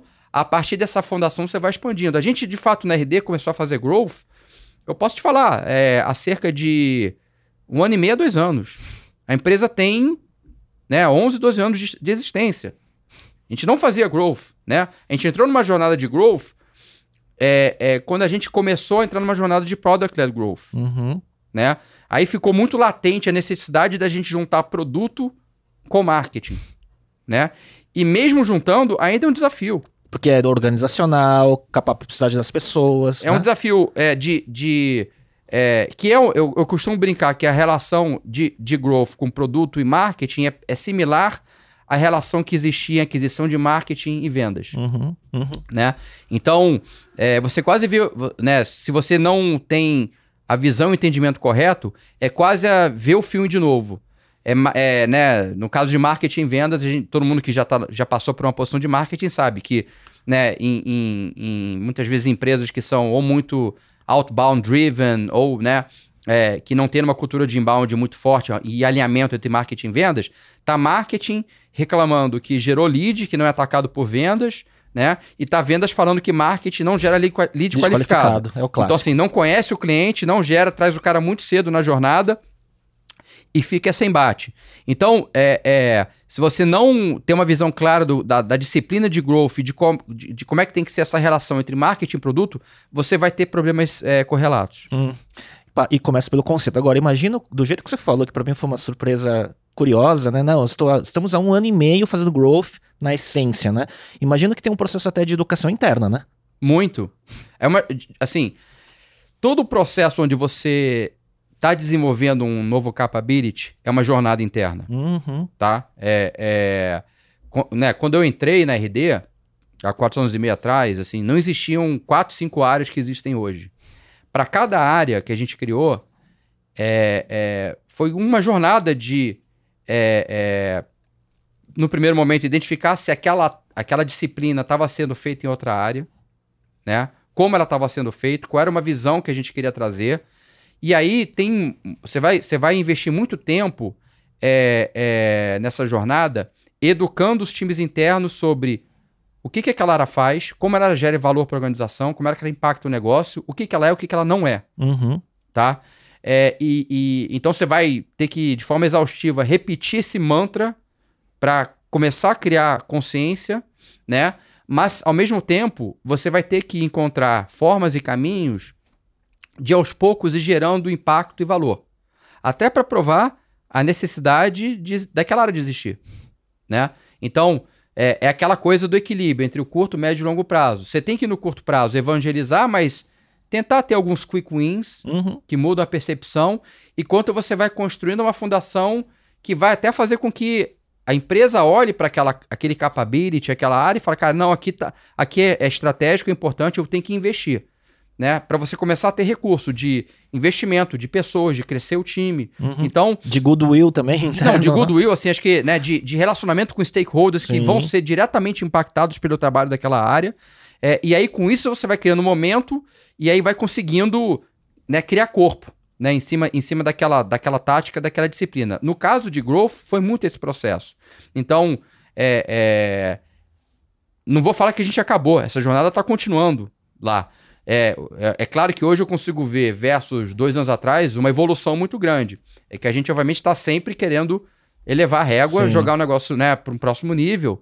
É, é, mas teve muito um trabalho de. Né, no no nosso caso, a gente trabalhando com time de produto, é, de pensar org, pessoas, é, escopo, né? Como é que a gente ia trabalhar junto, em, ma- mas, mas trabalhar junto, mas olhando para métricas específicas em cada etapa dessa jornada, sendo owner de métricas específicas e que, né, um ano, um ano e meio depois, a gente volta e rediscute, fala, não, isso aqui nesse momento está fazendo sentido a gente dar uma, uma recalibrada, né? A gente precisa em marketing ou em growth olhar um pouco mais na frente nessa jornada. O time de produto também tem que estar engajado, né? E a gente tem que ter uma área é, é, conjunta de atuação aqui, tem que definir quais são as cadências, é, como é que a gente de fato vai aplicar a metodologia de growth, que tem muito a ver com identificar um problema, né, documentar hipótese, aprender como outras, outras empresas solucionam aquele problema, validar aquelas hipóteses, fazer testes.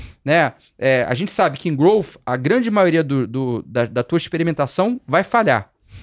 É assim, então, assim, é, é, o, o ponto é, a gente está tentando sempre buscar aqueles um, dois ou três experimentos que podem ter sucesso e que são game changers pra gente.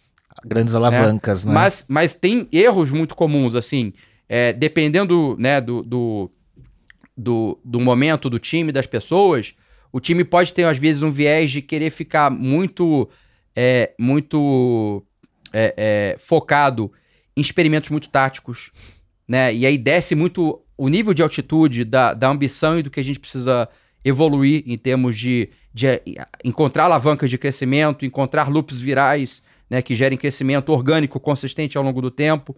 E aí tem- pode ter uma tendência de querer muito resolver o problema do botão, da página, Aham. daquela etapa específica. Então, você tem que estar o tempo todo E olhando. perde o olhar da companhia como um todo. Perde. Aí você chega ao final de um semestre, você fez lá 50 experimentos num nível tático operacional que não moveriam, né, e não mudariam o jogo. Mas tem o melhor É. botão do mundo. É, ma- então, mas é aquela coisa, né? Então, você tem que ter aquele zoom out de entender se direcionalmente você está indo para o caminho correto Uhum. né?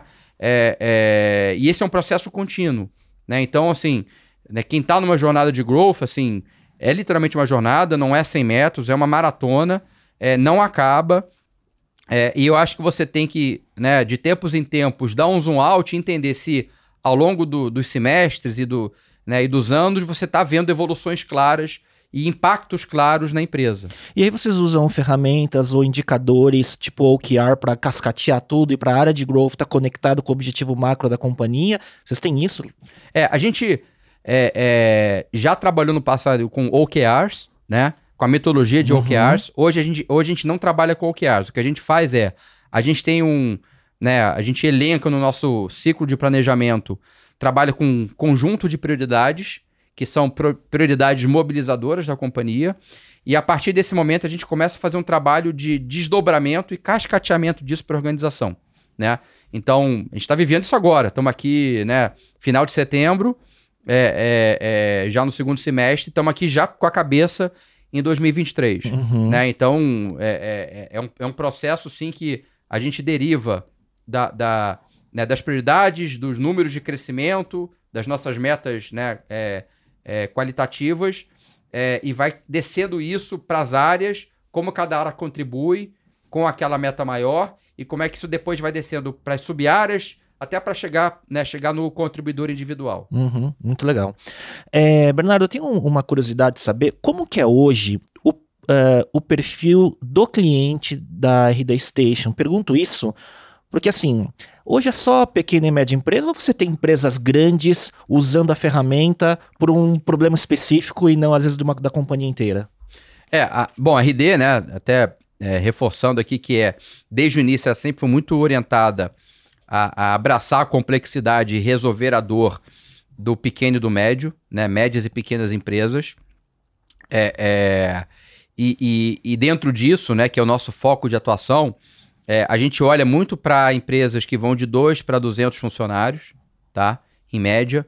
É, é, e, e, e, aí a gente faz isso para diversos segmentos. Então a nossa solução, ela, é ela não é uma solução verticalizada. Uhum. Ela é uma solução horizontal que se aplica para N indústrias. N indústrias, uhum. né? Então a gente tem um grau de escalabilidade muito alto, são mais de 40 mil clientes hoje é, é, que usam né, a solução de marketing, ou o nosso CRM, o RD Station CRM, ou que usam os dois em conjunto, uhum. tá? É, é, então, a gente tem, sim, alguns segmentos, né, é, que tem um, um grau de participação maior, né? Então, é, muita empresa de SaaS, né, que a gente estava uhum. falando, tecnologia e cloud, empresas de educação, consultoria, tem empresas do varejo, tem e-commerce, então é, você vê um, um, conjunto de segmentos bem amplo, bem diversificado. É, são os decisores né, que a gente está falando ali, então são os líderes de marketing, é, líderes de vendas, que são as pessoas que a gente costuma engajar nesse processo, que estão tomando essas decisões né, sobre é, é, responsabilidade de crescer, de aquisição é, nesse universo de marketing e vendas. Mas é claro que geralmente quem opera né, o RD Station marketing, é, é muitas vezes o analista da área, né? O analista que faz inbound, que trabalha e-mail, que trabalha os diferentes canais, Sim. né? Faz automação, réguas, né? monta as réguas de relacionamento. E em vendas são os vendedores, né? Que vão ter que alimentar o CRM e, obviamente, extrair todo, toda a parte aí de, de análise, de relatórios, de, é, é, é, de projeção de resultado com os, os né, coordenadores, coordenadoras, gerentes e gerentes é, é, gerenciando todo esse processo. Eu falo isso por uma que eu tinha essa curiosidade porque, por exemplo, eu vivi um caso, estou vivendo um caso agora recentemente de um cliente da minha empresa, né, que é a Bic de canetas, né, uhum. que os primeiros experimentos deles, né, para trabalhar o dado first party da área do, do, do, cliente final, né, porque a gente trabalha com canal, distribuidor, varejista e tudo mais, é, é usar a RD Station como para fazer os primeiros experimentos com dados dos clientes né, para usar como CRM, para montar as primeiras réguas e tudo mais, né? Então eu imagino que ele pode ser a primeira etapa da jornada até de uma empresa grande quando está iniciando certos experimentos em alguma unidade e tudo mais, né? Sim. É, a gente, né, o, o no RD Station Marketing, as empresas é, elas usam muito o RD Station Marketing nessas etapas de atração, relacionamento e conversão, uhum. né? Então, é, e acho que aqui está uma das belezas do e das fortalezas do, do, do, do inbound marketing e do software apoiando, porque é toda a informação que entra dentro do RD Station, em tese, é uma informação de first party data. Uhum. Tudo você está pedindo para aquela pessoa te, te fornecer. Sim. Né? Então você está pedindo nome, né? se é um, um caso de uso B2B, né? você como empresa está pedindo para quem está do outro lado é, o nome, telefone, cargo, e-mail, né, tamanho da empresa, segmento, por que, que ela está chegando até você, quais são as dores que ela tem, e, e, fazendo isso muito em troca de fornecer um conteúdo de valor, né, de fornecer alguma coisa que a pessoa está buscando e que vê através dos diferentes canais. Então, é, é esse, né, é, se a empresa conseguir trabalhar bem desde o primeiro toque esse processo, ela vai enriquecendo isso ao longo do tempo. Né? A gente tem um recurso lá que é o famoso Progressive Profiling. Uhum. O que, que é o Progressive Profiling? Né? De você ter um, um perfil que vai progredindo. Cada toque que você dá naquele mesmo cliente, você pode trabalhar o seu formulário para ir capturando novas informações para construir um perfil. Né? Então, no primeiro toque, você vai pedir pouca coisa para não criar fricção, para aumentar a conversão. Então, você vai pegar lá minimamente o e-mail, seu cargo e seu nome. No segundo, você vai pedir o segmento da empresa com o telefone. No terceiro, você vai perguntar que dores que ela tem que você pode resolver. E você vai alimentando isso no, na tua base do RD Station para criar essa visão do cliente. Então você acessa né, no, no, no, no RD Station, procura o nome de um dos leads, dos contatos, e você vai ter um histórico de entender não só essa perfilação, então ele é um decisor dessa área, numa empresa que tem esse tamanho, desse segmento, que tem o telefone, o e-mail de contato e que está buscando por uma solução ou tem esse nível de dor, né? Você vai ter isso e vai cruzar isso com o que ela, né, o que ela está fazendo com você, quais são as pegadas que ela está deixando nessa interação. Se ela entrou no teu site, se ela visitou o teu site, se ela baixou determinados conteúdos, né? E você vai usando isso para basicamente segmentar, uhum. né? Mas para voltar para essa pessoa e continuar a jornada, tentando pegar na mão dela e gerar valor em cada toque para que ela queira em algum momento falar contigo. E a personalização, quanto mais dado, mais você personaliza, né, qualquer tipo de comunicação, oferta e tudo mais, né? É. E aí você consegue com automação, né? Porque obviamente, uma vez que você gera essas réguas, elas são trigadas por eventos, né, que vão disparando automaticamente. Sim. E aí o teu trabalho, ele passa muito ser na linha de interpretar o que está acontecendo e otimizando isso né? Acho que no final você quer sempre o quê? Você quer sempre procurar entender é, profundamente a tua audiência. As motivações, os desafios, os problemas, por que, que elas chegaram até você, o que, que elas estão querendo. Eu, uma, uma coisa curiosa falando isso, eu trabalhei também recentemente com um grande player da indústria de alimentos que tinha um programa de loyalty com 2,3 milhões de cadastros, e era exatamente isso a gente capturando dado, entendendo? E era é, first party porque era, a, era franquia, então você capturava direto o dado do cliente, né? E a gente tinha o objetivo de aumentar a frequência e ticket médio desse cliente usando matriz RFV, uhum. né? Para ver os, os, os, clientes principais de cada loja, entregando ofertas é, personalizadas, né? Uhum. E era exatamente é, é captura de dado para entender cada vez mais os micro clusters de clientes. Né? Isso. E isso, de certa forma, volta um pouco aos fundamentos, né? Então, acho que independente do teu segmento, é, é, do, do, teu modelo de negócio, da oferta que você tem, acho que né, todo mundo que está nessa cadeira de marketing hoje tem que buscar é, ter esse conhecimento, né? É, é, eu, eu, eu, até gosto de falar para o meu time lá que a gente, assim, é, no marketing, a gente tem que ter duas grandes especialidades. Conhecer prof profundamente o nosso cliente e saber muito bem como nutrir esse cliente ao longo da jornada né? A grande parte das empresas, é, é, até empresas que eu falo, startups, né? Quando a gente tem essas mentorias e conversas, muitas empresas vêm com um desafio de jornada. Ah, eu gero muito lead no topo, mas ninguém levanta a mão, ninguém quer falar comigo, né? Taxa de conversão é, muito baixa. Taxa de conversão muito baixa, taxa de confit pequeno, o ICP não é o ICP que eu que eu sei que eu consigo vender, que eu sei que eu consigo resolver uma dor. É, e aí, quando a gente olha, né, pelos indicadores, pelos números, é, isso tem muito. Isso geralmente conversa com um desafio de, de condução de jornada. E o desafio de condução de jornada tem muito a ver com o desafio de nutrição. Uhum. Né? Todo mundo, é, é, em tese, é, está, está sempre num loop de nutrição. Em alguma coisa. Em alguma coisa, né? Então, é, é, não sei, eu posso aqui estar tá querendo né, comprar um carro ou... Eu pensei exatamente isso. Né, não quero comprar um carro, mas eu tenho um carro hoje, está com três anos, né? É, posso, enfim, eventualmente vou, vou, não sei, vou ter mais um filho, preciso de um carro maior, né? Esse é um, é um evento de vida que muda, que triga a necessidade de você buscar, buscar uma nova solução aqui. É, mas, independente disso, é, tá todo mundo em alguma etapa, você pode, inclusive, estar tá na etapa de não ter a consciência que você precisa de algo. Uhum. Né? Uhum. O que. O que né, é, eu falo e o que, o que você entrega nessa etapa, né? É, o que você entrega e como é que você ajuda a despertar a consciência.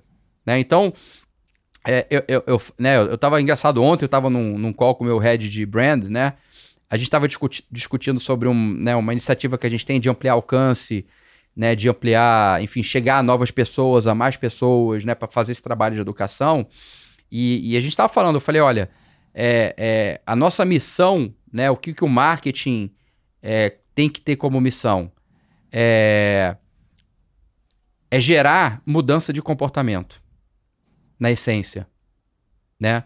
Se você for ver é, os cases, as grandes marcas, os grandes trabalhos né, de, é, em marketing, geralmente são empresas que conseguiram provocar mudança nas pessoas. Né? E, obviamente, para conseguir provocar mudança, para tomar ação, para sair de um status quo e para algo novo, você precisa ter a habilidade de conseguir se conectar a ela num nível mais, mais profundo. Sim. Né? Mas, na essência, o que a gente está buscando como marketing o tempo inteiro é mudar comportamento. Independente se é B2B, se é B2C, no final, no final é, são pessoas que estão sempre atrás da tela, ou numa, numa, numa situação profissional, ou numa situação de consumo pessoal. Mas, independente disso, o mais importante é, é, é, é a questão de você tirar as pessoas de um estado e levar elas para um novo estado quando se fala de love brands, é muito isso, né? São aquelas grandes marcas que saíram do funcional, saíram do produto do serviço, né? E viraram parte do estilo de vida até da pessoa e do comportamento, como você disse, né? É. Não dá para não pensar, por exemplo, na Apple. Exato. Né? Assim, ninguém, né? É, é, assim, acho que já tem muito material sobre isso, né? É, é, o que, que foi o iPhone, o que, que foi o, né, o, é, é, o celular como a gente conhece hoje, né? E, e, e acho que existe uma divisão entre a era pré-iPhone, né? Sem dúvida. BlackBerry. Eu sou da era do BlackBerry. Não sei se você pegou Também, isso. Também, claro. Mas eu, eu, eu, eu, eu usava BlackBerry, enfim. É, é, que por si só também na época foi uma certa revolução. Sim, né? era um status né? Era, no, mundo corporativo no mundo corporativo ter BlackBerry. É, né? é, ele tinha até apelos emo, né, é, emocionais e, e, e, e, que, eram, que eram muito interessantes, mas o iPhone né, foi uma visão. E foi uma visão que conseguiu é, gerar uma conexão com as pessoas para elas tomarem ação de mudança. Que era, tem algo novo aqui que eu preciso entrar, que pode mudar o meu jeito de, de me comunicar com as empresas, de acessar conteúdo, de me informar. E aí a gente embarcou nessa jornada. Sim. Né? É, é, mas se você olhar as grandes marcas, empresas, independente se são de tecnologia, né? Obviamente a gente fala muito de tech, mas quando a gente olha para os fundamentos do negócio, você pode fazer isso em qualquer empresa. Sim. Empresas que, em tese, estão em segmentos tradicionais, às vezes segmentos até pouco digitalizados, é, é, isso não é razão para você pensar e ter essa visão, né? Exato. Você estava falando sobre. Foi curioso o exemplo que você deu de. Ah, suponha que a gente está na jornada de alguém que vai comprar carro, né? Eu lembrei de Dez anos atrás eu trabalhei com uma grande montadora né, de carros e eu entendi, eles faziam estudos da jornada, né, do, dos tipos de clientes, exatamente isso. É solteiro, é o primeiro carro, é um casal, um casal para ter filho. E a estratégia era: você tem que estar tá como marca presente na mídia de massa, para estar tá sempre no top of mind. Porque o cara vai trocar de carro a cada 4, 5 anos e naquele momento que ele decide fazer a troca, ele vai fazer algumas pesquisas, vai fazer X visitas a concessionárias de marcas diferentes, de duas ou três marcas que são as preferidas dele, portanto a construção da marca tem que estar tá forte. Uhum. E o objetivo, o KPI era buscar o test drive. E depois do test drive você tinha X horas para tentar converter. Esse era o momento da decisão, do uhum. fundo do funil né, de uma fabricante de automóvel. É, né? não, total. É, é...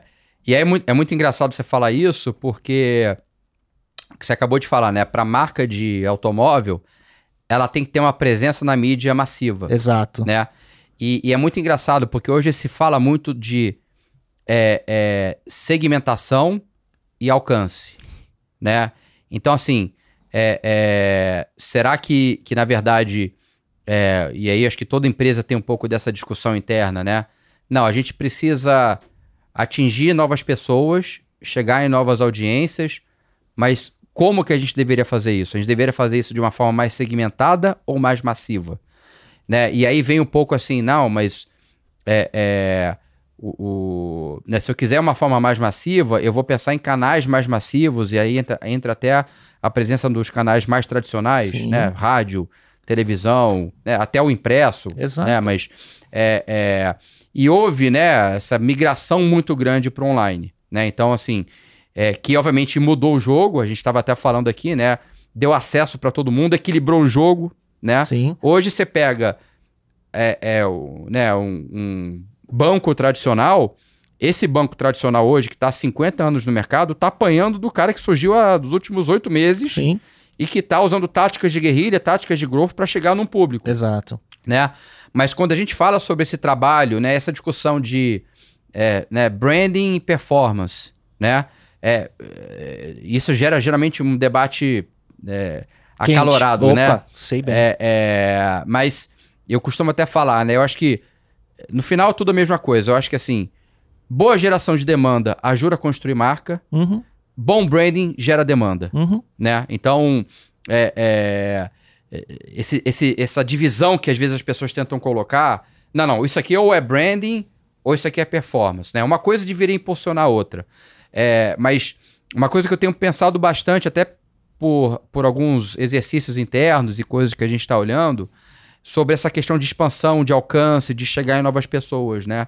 É, é, eu estava até lendo outro, um tempo atrás, um, né, tem um, é, é, um LinkedIn, ele montou, alguns anos atrás, um think tank, Sim. né, Uhum. de, de marca, é que é o é um instituto Hum. e eles publicam muita documentação, muito paper e tal, e, e tinha um, né, um mais recente que falava exatamente sobre essa relação.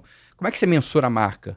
É, né, você deveria segmentar isso ou ser mais broad, ser mais, Uhum. mais amplo, né?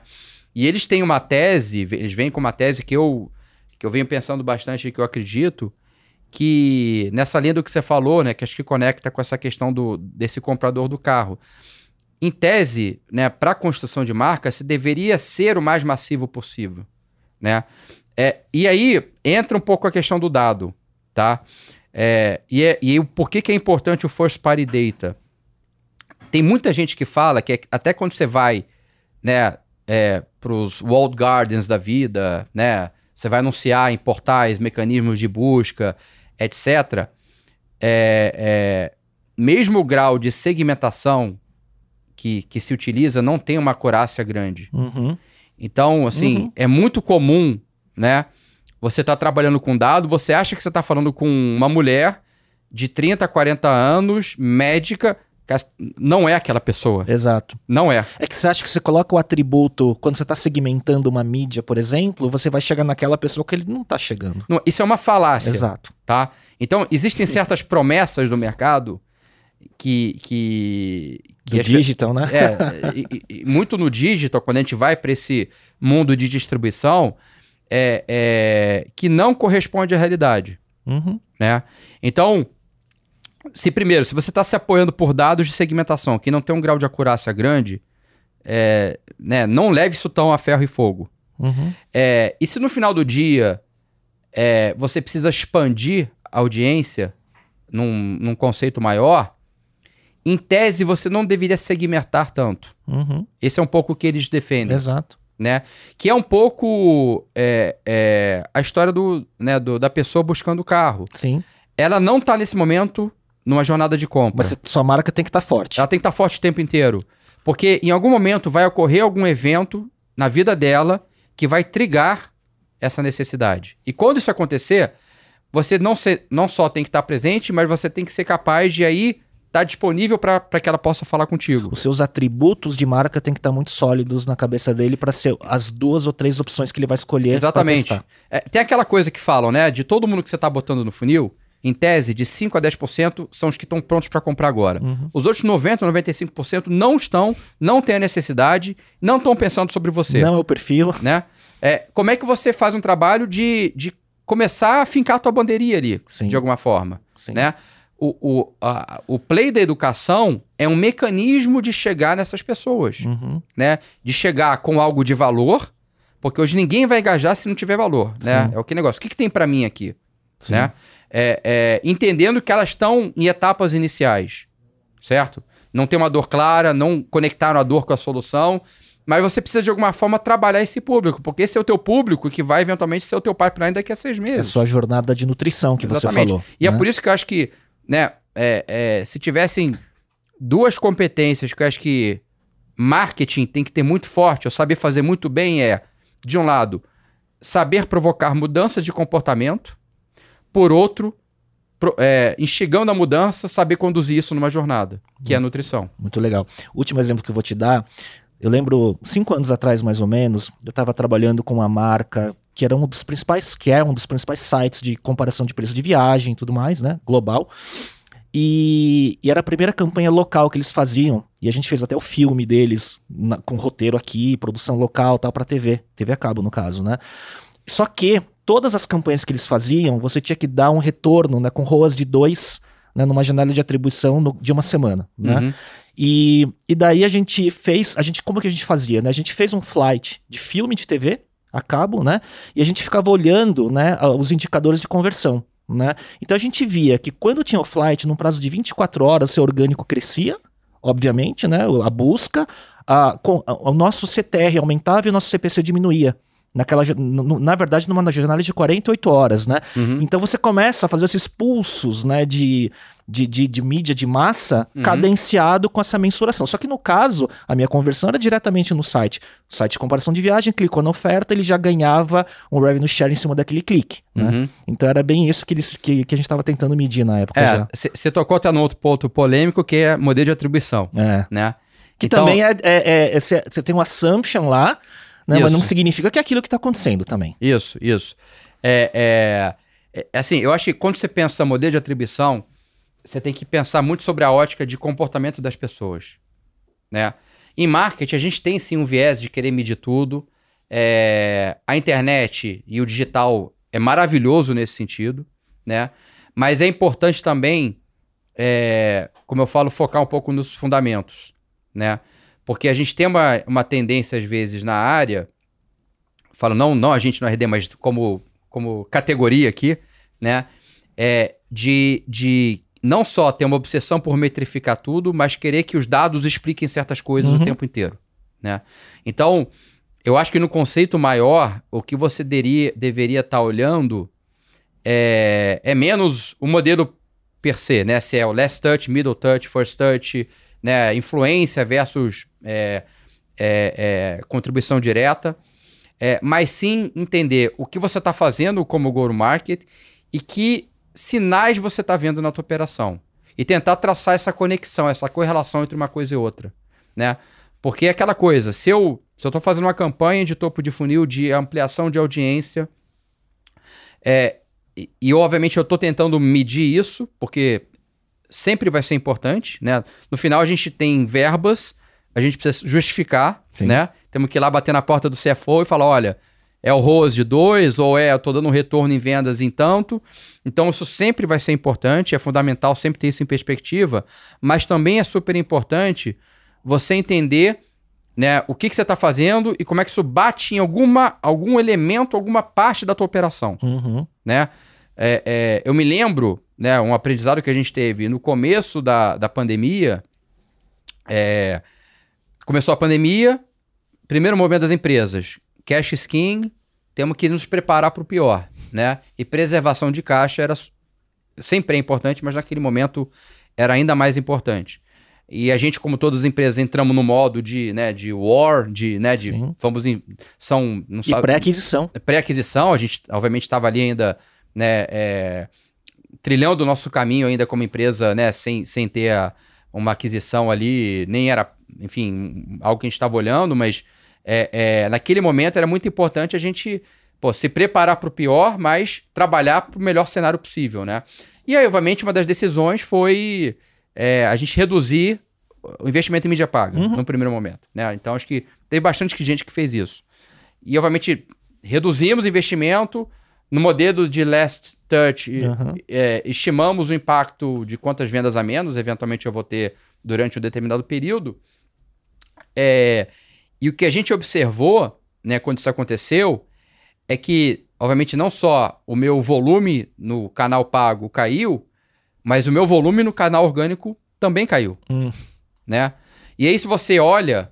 Porque, é, organ- porque o cara pode não estar clicando na performance, mas você tá- sua marca tá lá. Exatamente. E, E, aí ele vai pro orgânico lembrar. qual é a tendência, né? É exatamente ele é isso. impactado, ele vem, na, ele vem na atribuição na primeira vez pro teu site no pago. A tendência é que se ele minimamente você consiga conectar, passar uma mensagem, ele se interessou, nos acessos subsequentes ele vem direto, Sim. né? Ou ah, direto ou por busca orgânica. É, então isso, é- isso fala um pouquinho sobre essa questão de entender as correlações, mas olhando qual é o comportamento das pessoas na Uhum. vida real Uhum. Né? Então, é, é, e aí isso entra em, em atribuição. Se eu tomar decisão de investimento, de alocação, tudo por last click, eu vou estar tendo um olhar enviesado Uhum. sobre o que a gente está tentando construir, né? Então, você tem que entender, é, tá bom, existe um modelo, eu preciso reportar as coisas, entender quando que é, é, é, importante você aderir ao modelo e, e, quando é importante você dar um zoom out e entender a, a foto maior. Né? Muito bom. Porque no final, né, essa história que você vai contar para o time de liderança, para o teu chefe, para quem vai tomar uma decisão de investimento ou de desinvestimento. É a mesma lição do que você falou de growth. No final, é você vai olhar só o tático da ponta ou você vai olhar a visão maior da companhia e tudo é. mais, né? Não vou falar que é fácil, tá? Uhum. Eu acho que assim, a gente está o tempo todo aqui, né, na, na área de marketing, é, ainda mais no modelo inbound. Então, assim, no, né, na RD, o nosso modelo é 100% originação de, via inbound marketing 100% né, do, do, processo de vendas inside sales. Uhum. Né? Então, é um modelo que as duas áreas precisam estar muito alinhadas, como, quase como uma única área, né? E, e, é, e, é, assim que a gente olha, pensa e trabalha esse processo lá dentro. É, mas no marketing a gente tem sim a responsabilidade de receita, né? E a gente tem que entender que assim é uma responsabilidade, né? Se eu não entregar leads prontos, com um mínimo de conhecimento sobre o que a gente faz, que problema que a gente resolve, como a gente pode ajudá-lo, vendas não vai, não vai bater a meta. Uhum. Né? Então, é, é, é, ao mesmo tempo que isso é, é, é, é, extremamente importante, e você precisa de ter atribuição, medir tudo, saber impacto, saber ROI de tudo que você faz, você tem que saber equilibrar esse jogo né, do, do curto prazo, da performance, com o que você está tentando construir mais para frente. Sim. Né? E o que você está tentando construir mais para frente, nem sempre o teu modelo de atribuição vai resolver. Na verdade, em 98% dos casos, né, não resolve. Assim, eu nunca, eu nunca encontrei empresa que eu perguntasse como é que está o teu modelo de atribuição, você está feliz, e a, e a, pessoa de marketing ou de dados ou de analytics falou, não, tá tudo certo, medimos tudo, é tudo, as, tudo cirurgicamente né, correlato e tudo faz sentido, não existe isso. Ou né? ao contrário, alguém que falou, não, eu mexi no modelo de atribuição, resolveu o problema da empresa. Exatamente. né? É, é, é, é, e muitas vezes você tenta colocar a culpa né, do, do teu, dos teus desafios em go-to-market na atribuição. Uhum. E não é isso. O modelo de atribuição ele visa apoiar uma tomada de decisão. Né? Mas você tem que entender o que, que você está fazendo, é, quais são os sinais que você vê na tua operação, e quais são as correlações que você consegue conectar nesse processo. Muito bom. Vou te fazer uma última pergunta sobre a RD antes da gente ir para a reta final.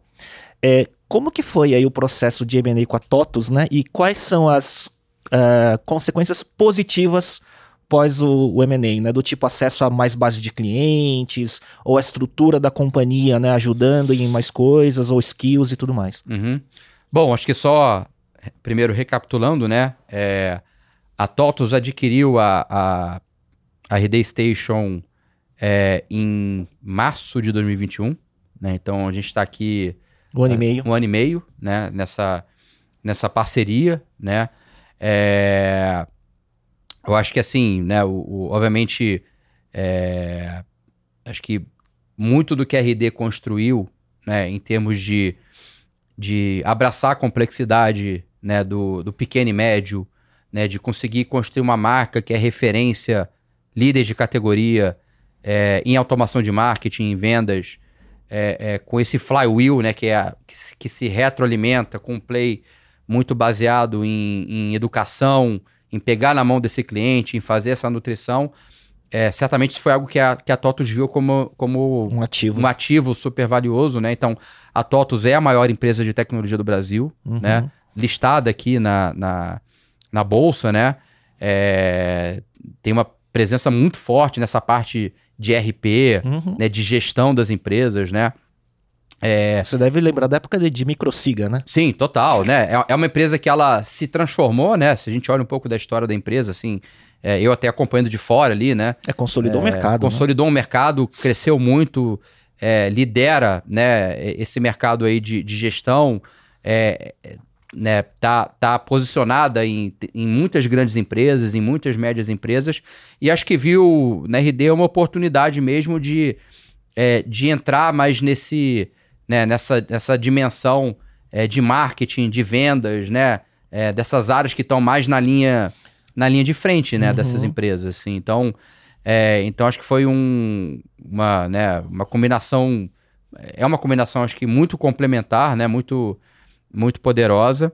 E a gente continua aqui, né, operando, né, RD continua com a sua marca, é, com a nossa própria operação, portfólio de produtos. Uma estratégia que consegue se manter, não vou falar independente, né, mas com autonomia. Sim, a gente, né, é, é, já estamos um, um, ano e meio, né, já juntos nesse processo, e a gente continua né, é, com a nossa estratégia, né, buscando o nosso crescimento. É claro que agora tendo uma empresa do porte, do tamanho da TOTUS, né, acho que faz muita diferença uhum. é, para a gente. E, e, e, acho que aí são as oportunidades, né? Então, é, a gente, a TOTUS fez o seu evento no meio do ano, né? O Universo TOTUS, a gente estava lá, então a gente começou a exibir e mostrar né, o RD Station para os clientes da TOTUS, né? E, e muita gente interessada. A gente no RD Summit agora vai ter uma série de, é, é, né, de, de pessoas da TOTUS, clientes da TOTUS que vão estar lá com a gente também. Então, que legal. é o momento também da gente... Tem muito aprendizado, é, né? Muito aprendizado, assim, muita coisa bacana e, e, é muito louco, porque a gente só vê oportunidade, uhum. né? É, então, é altamente complementar e com muita oportunidade na frente. Então, acho que o desafio nosso é até de de foco, né? De uhum. olha, vamos começar por aqui, vamos construindo esse negócio. Mas, assim, tem sido um processo pô, muito bacana, de muito aprendizado, né? E acho que agora a gente tendo uma empresa como a TOTUS por trás, é, é, não só dá um, acho que uma robustez aqui para a gente continuar essa trilha de crescimento, mas com novas avenidas ali de crescimento né, que a gente, é, é enfim, vislumbra aqui no futuro. É, a gente há cerca de, deve fazer já um, quase dois meses, a gente é, adquiriu uma empresa, né, a Talos, uhum. é, que é uma empresa de conversational.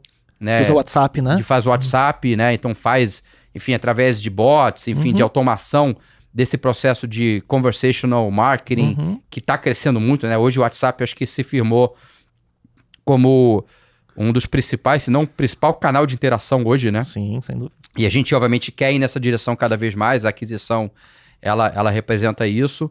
E a gente vai anunciar muita coisa bacana no Summit, né? Nessa, nesse nosso play de, de conversacional, de investir é, em como é que a gente vai também agregar esses capabilities aqui dentro do nosso ecossistema. Então, minha pergunta é que era o que vem nos próximos passos. Então, tem que ir no RD Summit para ver. Tem que ir no RD Summit para ver. A gente está aqui preparando muito lançamento, é, muita coisa, muita novidade de produto, né? É, é, então, estou convidando todo mundo aqui que está nos assistindo, nos ouvindo, a, a, estar com a gente em Floripa, né, no final de outubro. Tem o site rdsummit.com.br, que tem toda a agenda, toda a programação, os mais de 130 palestrantes. Mas sim, a gente vai é, entrar muito forte nesse, né, nesse mundo de conversational, é, de conversational marketing, conversational sales ali, de, de ter esse grande canal de interação com, com clientes e leads. Interessante isso, porque você mantém a essência do propósito da RD, mas é, parafraseando o Gary Vaynerchuk, que tem alguns livros dele aqui atrás, né? É, é o negócio da, da arbitragem de atenção, né? Então isso. você tem que estar tá aonde está a atenção do, do consumidor e aí entra na tem toda a, a ferramenta, né? Isso. Gary Vee inclusive foi, foi um lá, foi um dos nossos keynotes. Não, eu mandei o WhatsApp pro Eric. E aí, como é que tá? Não sei o que lá, ele mandou uma foto, mas ele falou que disse que ele chegou num voo num dia, foi embora no mesmo dia, não era foi, isso? ele ficou algumas horas lá em Floripa com a gente. Fez a palestra dele, depois a gente fez uma sessão de autógrafos do livro, né? E, e, e, e, é aquele, e aquele ele, cara pilhado pessoalmente nossa, também. Ele é muito pilhado e, entregou uma baita de uma palestra, assim. Muita gente foi para lá para vê-lo. Sim. Né? Tava lotada a plenária. E, realmente foi uma experiência poder conhecer o, o Gary Vee. Muito bom. Eu, uma última pergunta profissional é: que, que, qual na sua visão, com toda a sua experiência, qual é o papel do CMO moderno e que skills que ele precisa desenvolver? Bacana. É... Então, assim, eu acho que é, é, quando você olha né, os CMOs hoje e um pouco da, da trilha que eles percorreram para chegar nessa posição, o que eu costumo ver é que tem dois perfis assim que são talvez mais presentes, tá? Ou é aquele profissional de marketing que veio de uma trilha mais geração de demand e growth, tá? Ou é aquele profissional né, que vem é, é, de uma trilha muito orientada a product marketing, brand, né? Assim, um pouco o outro lado da equação, uhum. né? É, então, é, é... um vem mais de tech e startups, e o outro vem mais do mundo, entre aspas, das marcas e grandes marcas. É, acho que tem esse recorte, mas é, independente do segmento, né? Eu acho que olhando tática e disciplina, esses são né, o que eu costumo ver de, em termos de repetição de padrão, né? Quando eu conheço outros CMOs, né? Eu, no meu caso, eu vim de uma trilha mais de geração de demanda. Eu uhum. sempre fui um cara de geração de demanda. É, é, o, que eu, o, que eu, o que eu tive que fazer é complementar o lado onde não era tão forte, né? Então eu procurei me cercar de gente muito boa, muito competente, que conhece muito.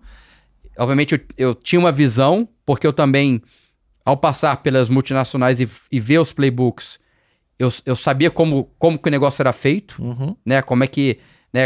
É, é, é, como é que você trabalhava aquela disciplina. É, e aí a gente foi construindo isso ao longo do tempo. Mas eu acho que o, o CMO hoje, assim, é, é, CMO ou até assim, o líder de marketing, né? independente do, do, do cargo, quem está hoje numa cadeira de liderança de marketing, e assim, depende do tamanho do time, da fase da empresa, é, é, de uma forma um pouco mais transversal, é, eu, eu, acho que ele, ele é um CMO que ele, né, ele vai ter é, é, eventualmente trazer consigo duas, três competências muito fortes, né? E ele vai ter que complementar, né, o, o com as demais competências, obviamente, é, não só trazendo gente para o time, é, mas de fato tendo que fazer o negócio na prática, uhum. né? Então, é, foi muito o meu caso na RD, assim, quando eu cheguei na RD, se eu olho hoje, quatro anos e meio, eu fiz muita coisa pela primeira vez na RD. Que eu não tinha feito antes, né? É, e para mim foi um super de um aprendizado. Né? Eu nunca, por exemplo, nunca tinha feito um processo de rebranding. Uhum. Eu nunca tinha feito um rebranding numa empresa, né? Eu sempre trabalhei com marcas multinacionais, consolidadas, onde esse trabalho é feito na, no headquarter, uhum. né? Você simplesmente pega um, um playbook, um manual, um brand guide e vai executar na tua região. Eu passei por esse processo, trabalhei com uma consultoria muito bacana, né? É, de marca global, então eu vi qual o método, como é que o negócio é feito, aprendi muito com esse processo. Então e foi uma esponja, né? Pra totalmente. e vou carregar isso comigo, Sim. né? Então, é, é, né? É, certamente eu errei em algumas coisas. Acho que assim acertei mais do que errei porque a gente conseguiu, né? Se consolidar. Acho que hoje, né? A gente tá, tá tem um direcionamento mais claro como posicionamento, uma arquitetura de marca que está mais clara para as pessoas ou para os diferentes stakeholders, né? Mas o, o, fato maior é o seguinte: eu acho que é, o, o CMO moderno, ou líder de marketing moderno, é, ele é alguém que necessariamente né, vai ter que entender muito de performance, né? É, é, ele tem que né, não só pensar como um agente de negócio, acho que assim, mais do que marketing, tem que, pensar, tem que ter cabeça de negócio, né? Então, é, é você tem que entender de marketing, mas você precisa entender de vendas, processo comercial, você tem que entender do teu cliente, você tem que entender de produto, né? Muito, porque né, no final do dia, se você tem product marketing abaixo de você, product marketing é quem é, vai pegar a tua proposta de valor de produto junto com o time de produto e levar isso para o mercado, né? Então, eu acho que tem que ter alguns componentes que são muito importantes, né? É, tem que ter, né? Tem que, obviamente, minimamente gostar de trabalhar com dado, uhum. gostar de entender né, causa e efeito, entender correlação. É, mas acima de tudo, eu acho que à medida que você vai se desenvolvendo, você tem que ter a capacidade, o skill de saber montar equipes de alta performance, equipes né, que consigam trabalhar junto. É, e acima de tudo, é, com uma capacidade de conectar essas peças no quebra-cabeça. Né? Então, assim, eu, eu costumo brincar né, que né, lá, lá, no marketing DRD, eu estou falando assim de cinco, seis áreas. E eu costumo brincar que a gente faz de A a Z. A gente está presente em muitas etapas e em muitas dimensões da empresa. É um pouco diferente de, eventualmente, não sei, você tem em vendas, você tem um time de sales reps, todo mundo vende, um time de SDR, todo mundo qualifica, e você tem qualificação, venda, qualificação, venda, um time de operações que suporta esse processo com dado, com dash, mas é isso, uhum. né?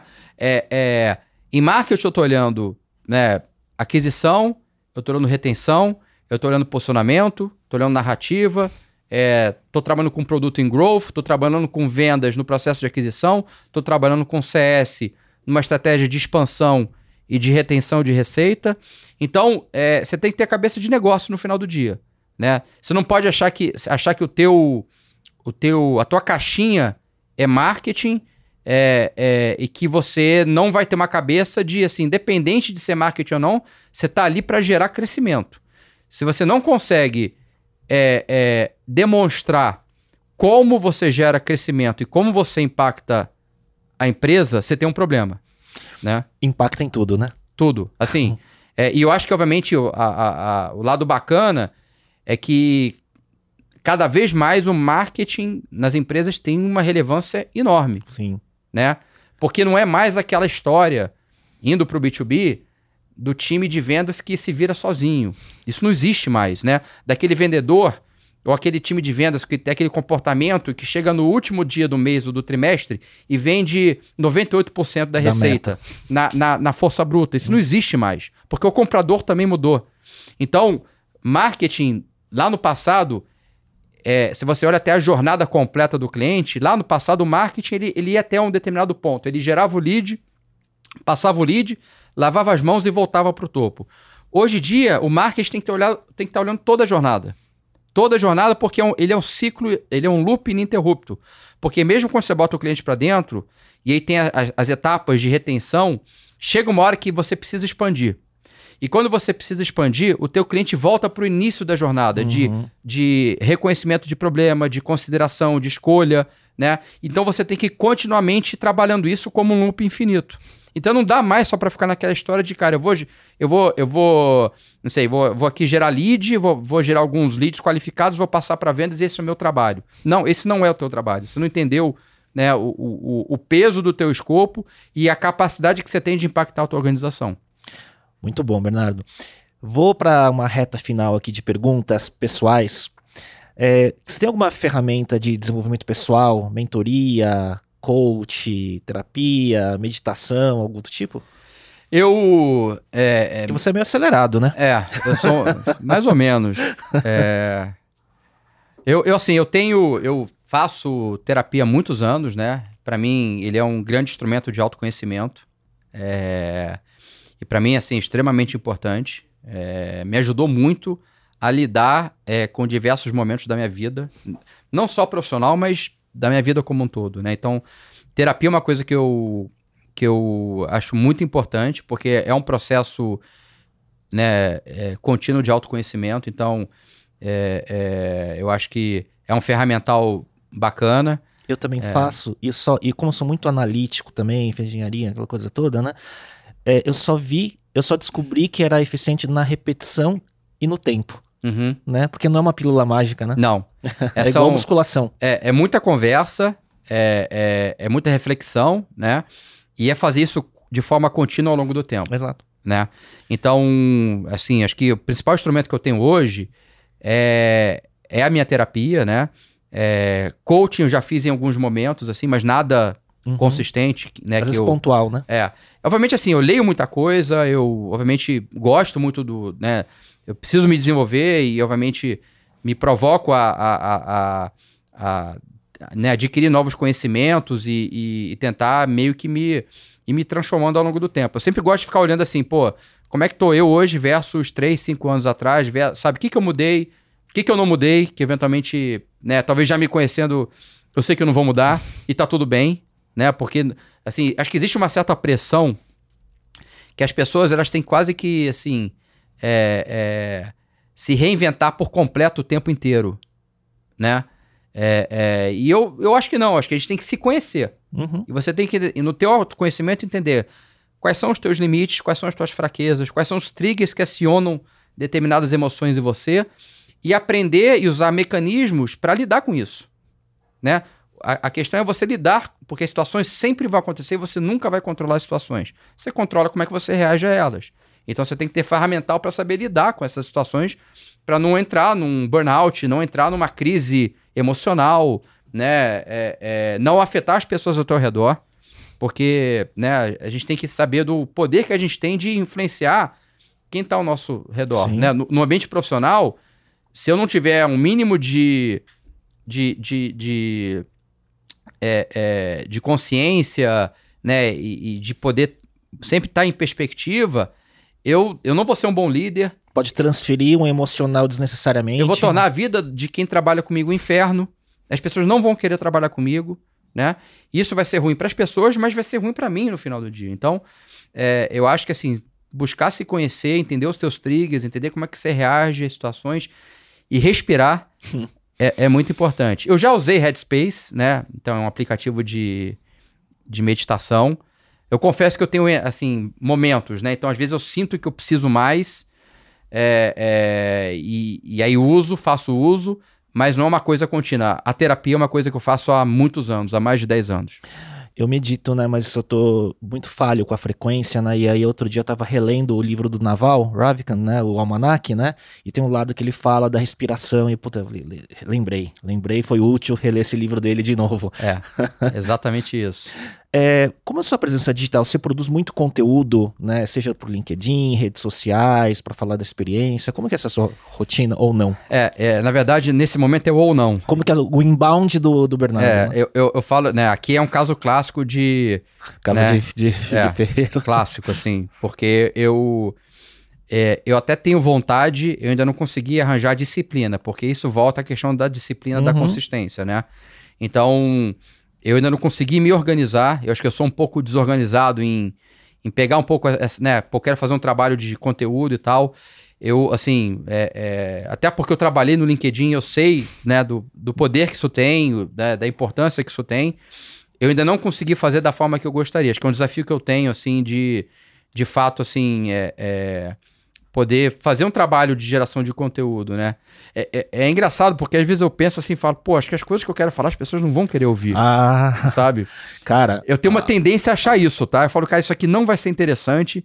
É, é, as pessoas não vão querer no final do dia ouvir. Tem tanto conteúdo, tanta gente falando tanta coisa que eu, eu, eu às vezes me questiono, assim. Cara, o que você falou de growth hoje foi uma aula. Assim, se o Bruno tá aí, tudo. Se a gente pegar esse trecho só e empacotar, isso é uma aula, dá para vender como um curso online, o que você falou. Eu tendo a subestimar, sabe? é, eu não sei, eu, eu tendo a, a, um pouco achar que isso aqui to, ou todo mundo já sabe, ou tô falando óbvio, ou enfim. É porque o óbvio para você é, é aquilo de sempre, né? O óbvio pra gente não é o óbvio pra maioria das é, pessoas, né? Totalmente. É, e quais são seus hobbies para recarregar a bateria? É, música. Toca? Toco. Toco bateria e percussão desde os 15 anos de idade. Sou apaixonado por música, assim, música né, me transforma, né, me leva para lugares assim é, diferentes. Então, que estilo que você gosta? Então, é, até por tocar, né, desde muito moleque, assim, cara, eu gosto muito de rock, ó, anos 70, né, os Led Zeppelin, Black é, Sabbath, enfim. Também, é. é. É, já tive muita banda, né, enfim.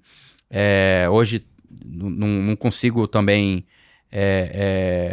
ensaiar e tocar o tanto quanto eu gostaria, mas é uma coisa que é uma paixão minha mesmo, assim, desde muito pequeno. É, e, e, e, tô assim, um pouco. É um hobby, mas para mim é, vai um pouco na linha do mental, que é exercício, é corrida. Uhum. Então, eu já tive muitas fases de correr, de, né, de tentar entrar em ciclos ali de. É, é, é de fato conseguir correr. Eu tô agora focando nisso, assim. É, então, é uma coisa que me faz muito bem mentalmente, assim, quando eu corro, eu tenho um dia, eu tenho um dia diferente de quando eu não corro. Né? Claramente, eu tenho mais disposição, mais foco, consigo ver os problemas de forma mais clara, tenho um grau de otimismo maior. Uhum. O, meu, o meu otimismo é, com a, mudança de estado. Com a vida como um todo, é. assim. O problema do trabalho não é tão grande quando eu acho, né, como seria se eu não tivesse me exercitando. É, é e tem aquilo, né? O descanso ou a atividade física, o que for, ele é parte do trabalho, porque ele muda o estado. Sim. Né? Nunca subestime o poder do sono, né?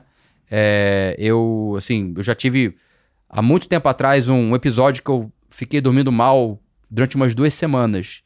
É, e eu virei um zumbi. Assim, e a partir daquela experiência, daquele episódio, é, eu, eu entendi o quão importante é você ter um bom sono. Uhum. É você entender. Tem gente que consegue ter um bom sono com 4, 5 horas por noite. Tem gente que precisa de mais. Eu sou um cara que eu preciso de mais. Eu preciso ter pelo menos 8 horas de sono. Né?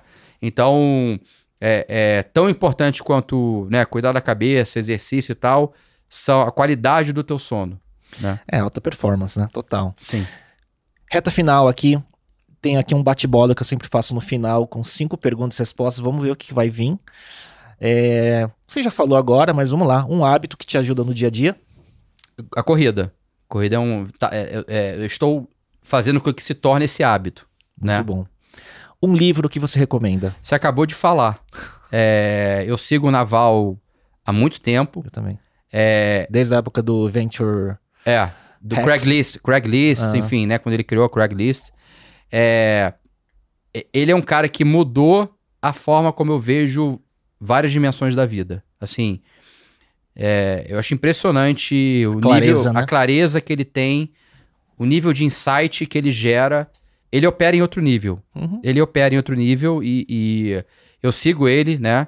É, é, tem um. Tem um todos os podcasts e, dele. e tem um é, que mudou muito a forma como eu vejo a vida, que é o pod- podcast dele com o Joe Rogan, Uhum. né? É, fui ler o Almanac, né? O Almanac é uma coletânea, É uma na verdade. compilação, Uma isso. compilação de, de, de muito, do, da- do- né, muito do- dos conceitos e do entendimento dele sobre, sobre felicidade, né? Sobre é, é, os jogos que você joga na vida, Sim. né? É, e sobre autoconhecimento. Não, e o legal pra gente que tá no mundo né, do business e tudo mais é que ele fala isso ao mesmo tempo que ele vive a vida do empreendedor, do tech, dos startups. Então, como conciliar as duas coisas, que é sempre uma, pra gente, um, um binário, né? Isso. Porque parece que é ou, ou a gente tá no burnout workaholic, ou você larga tudo e vai se iluminar, né? É. E, e- e ele, até pelo background que ele tem de empreendedorismo, de ele hoje, né, é- é, ele, ele. Acho que ele conseguiu até criar, pelo que eu entendo, uma vida é, é, onde ele consegue focar nas coisas que ele entende que são importantes para a felicidade dele, mas que ele certamente usou muito desse, de- desses conceitos para conseguir navegar nessa vida que ele criou Uhum. né? E ele falava um pouco de como é que ele era lá atrás, em termos de gerenciar a ansiedade, é, é, de, de, obviamente, reagir, não conseguir reagir a certas situações. E, e acho que ele chegou assim. Ele é um cara, eu não sei, eu, eu- ele é uma das pessoas que talvez mais me influenciam, assim, quando eu preciso pensar sobre algumas questões, né, ligadas a, a- a- ao desafio da vida mesmo, né? Eu sempre falo que ele é um filósofo moderno, É. né? E, e ele tem uma clareza de comunicação, assim, que é impressionante. É. Você entende exatamente o, o que ele disse, o que, que ele quis dizer, você absorve na Numa hora frase. aquilo. Você fala, cara, assim, ele tem uma clareza, uma capacidade de articulação que eu acho impressionante. Muito bom, concordo com você. Um podcast, filme ou série que você gostaria de recomendar? Eu, eu na, na, na linha da, da última resposta, é o do Joe Rogan, né? Então, é, Com ele. com ele, talvez se tivesse que dar um, fazer um carvalto aqui, uma recomendação, assistir o Joe Rogan com Naval Ravikant. É, e acho que inclusive já existem um ou dois podcasts que eles já gravaram, tá? É, eu acho que inclusive esse primeiro dele foi um dos mais assistidos do Joe Rogan, Uhum. se eu não me engano. E o Joe Rogan é um cara que também desbravou esse mercado. Sim. Né? Ele começou esse negócio, acho que em 2005. Em 2015 já era um dos podcasts mais assistidos nos Estados Unidos. E recentemente ele vendeu, né, Por todos. Spotify. Assim, é, é, se tem alguém, alguém que soube explorar muito bem. Um exit de um podcast, né? Foi, foi ele, né? E ele é muito louco, porque ele é comentarista de UFC, Que eu sou fãzaço. né? Ah. Então, quem nunca viu o Joe Rogan no- nos eventos do, do, do UFC, mas ele, assim, ele, ele explora é, dimensões tão diferentes da Isso. vida, Uhum. né? Ele, você vê que ele bebe, ele, ele tem uma cabeça muito aberta, ele bebe de várias fontes, e, e eu uso ele ali pra descobrir muita gente, como eu descobri o Naval. Muito bom. Você descobriu por conta do Joe Foi, foi, foi, eu fui atraído pelo podcast, e, e, e, assim, eu me lembro que eu tava, acho que na estrada, voltando de, de alguma viagem, é, eu ouvi esse podcast, assim, foi quase um boom, assim, minha cabeça se abriu, assim, eu falei, cara, Bom. Aí sabe, ouvi falar do Almanac, o Almanac eu tenho, e, e até uma dica, quem quiser é, ler, acho que o PDF está disponível na internet, tá? Não precisa nem comprar. O, o PDF é gratuito e tem a versão impressa para quem quiser, quiser ter físico e tem em português também. Sim. O Almanac, não, Sim. eu tenho a versão física, tenho, eu tenho no Kindle também, enfim, é um. É, é um negócio que tem que ler, reler, reler. É, né? é, é. repetição. Inclusive, o próprio Naval, ele fala o seguinte, sobre livro e leitura, né? É, Ele fala que você não precisa te- ler todos os livros do mundo, você só precisa, você só precisa ler e reler os livros que são os fundamentos. Exato. para tudo que você precisa conhecer, Várias porque vezes. tudo é uma derivação disso, Uhum. né? Ele Muito fala bom. muito dos, dos princípios, dos first principles e, e que tudo é uma derivação disso. Se você entender né, essa fundação, você vai conseguir compreender e correlacionar com tudo que se deriva a partir daquilo. Muito bom. Um app, um aplicativo não óbvio que você usa com frequência, que não seja WhatsApp, redes sociais e tudo mais. É, eu tenho um que é muito funcional, que é o One Password. Uhum. Então, Muito bom. enfim, né? É uma mão na roda, já popula totalmente nos campos ali e tal. E como eu gosto muito de música, eu sou meio viciado em Shazam. Hum. Assim, pra descobrir. eu adoro fazer o discovery, né? E eu sou aquele cara que eu tô em qualquer ambiente, eu sempre tô prestando atenção na música que tá tocando no ambiente, e eu preciso ter aquela música no meu, na minha playlist. Se eu gostar daquela música, eu faço um Shazam, já vai direto pra minha, pra minha playlist Spotify, então eu tenho uma compilação de Shazams ali numa playlist. E um workflow em cima disso. Com automação. E, e tem alguma frase que te representa ou que você se identifica? Sim. Eu vou, eu vou bater na mesma tecla, mas é do Naval, é, que ele fala é, play long terms, long term games with long term people, né? Que é, é, é, jogue, né? É, jogos de longo prazo com pessoas de longo prazo, né? Então, eu acho que esse essa frase, primeiro que ela se aplica no profissional e no pessoal. Sem dúvida. Né? Casamento. Então, quando você busca uma relação com alguém, você tem que falar, eu me vejo com essa pessoa daqui a 10, 20, 30 anos, né?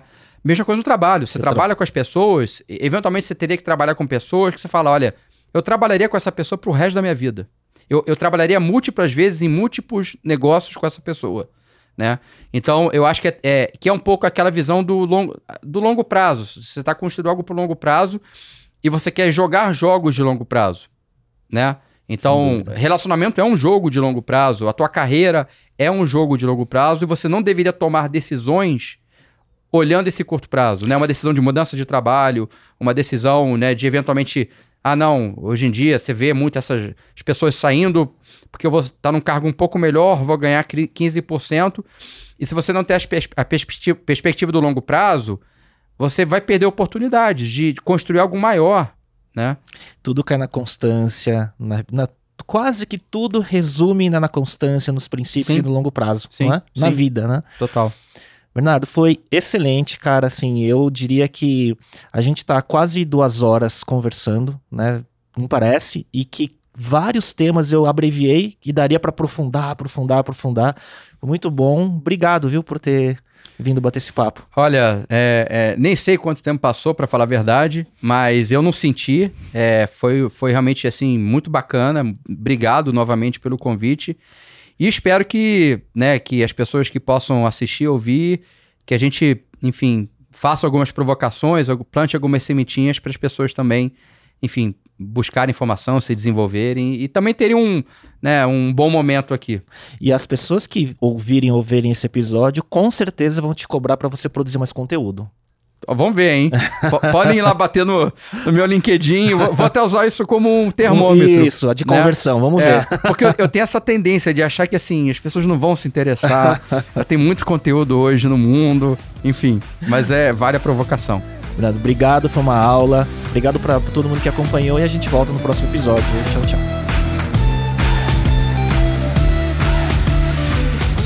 E para você que chegou até aqui, queria te convidar a acompanhar o canal no YouTube, o perfil no Instagram e no TikTok, onde você pode se atualizar sobre as novidades do podcast, assinar a newsletter e ver conteúdos derivados.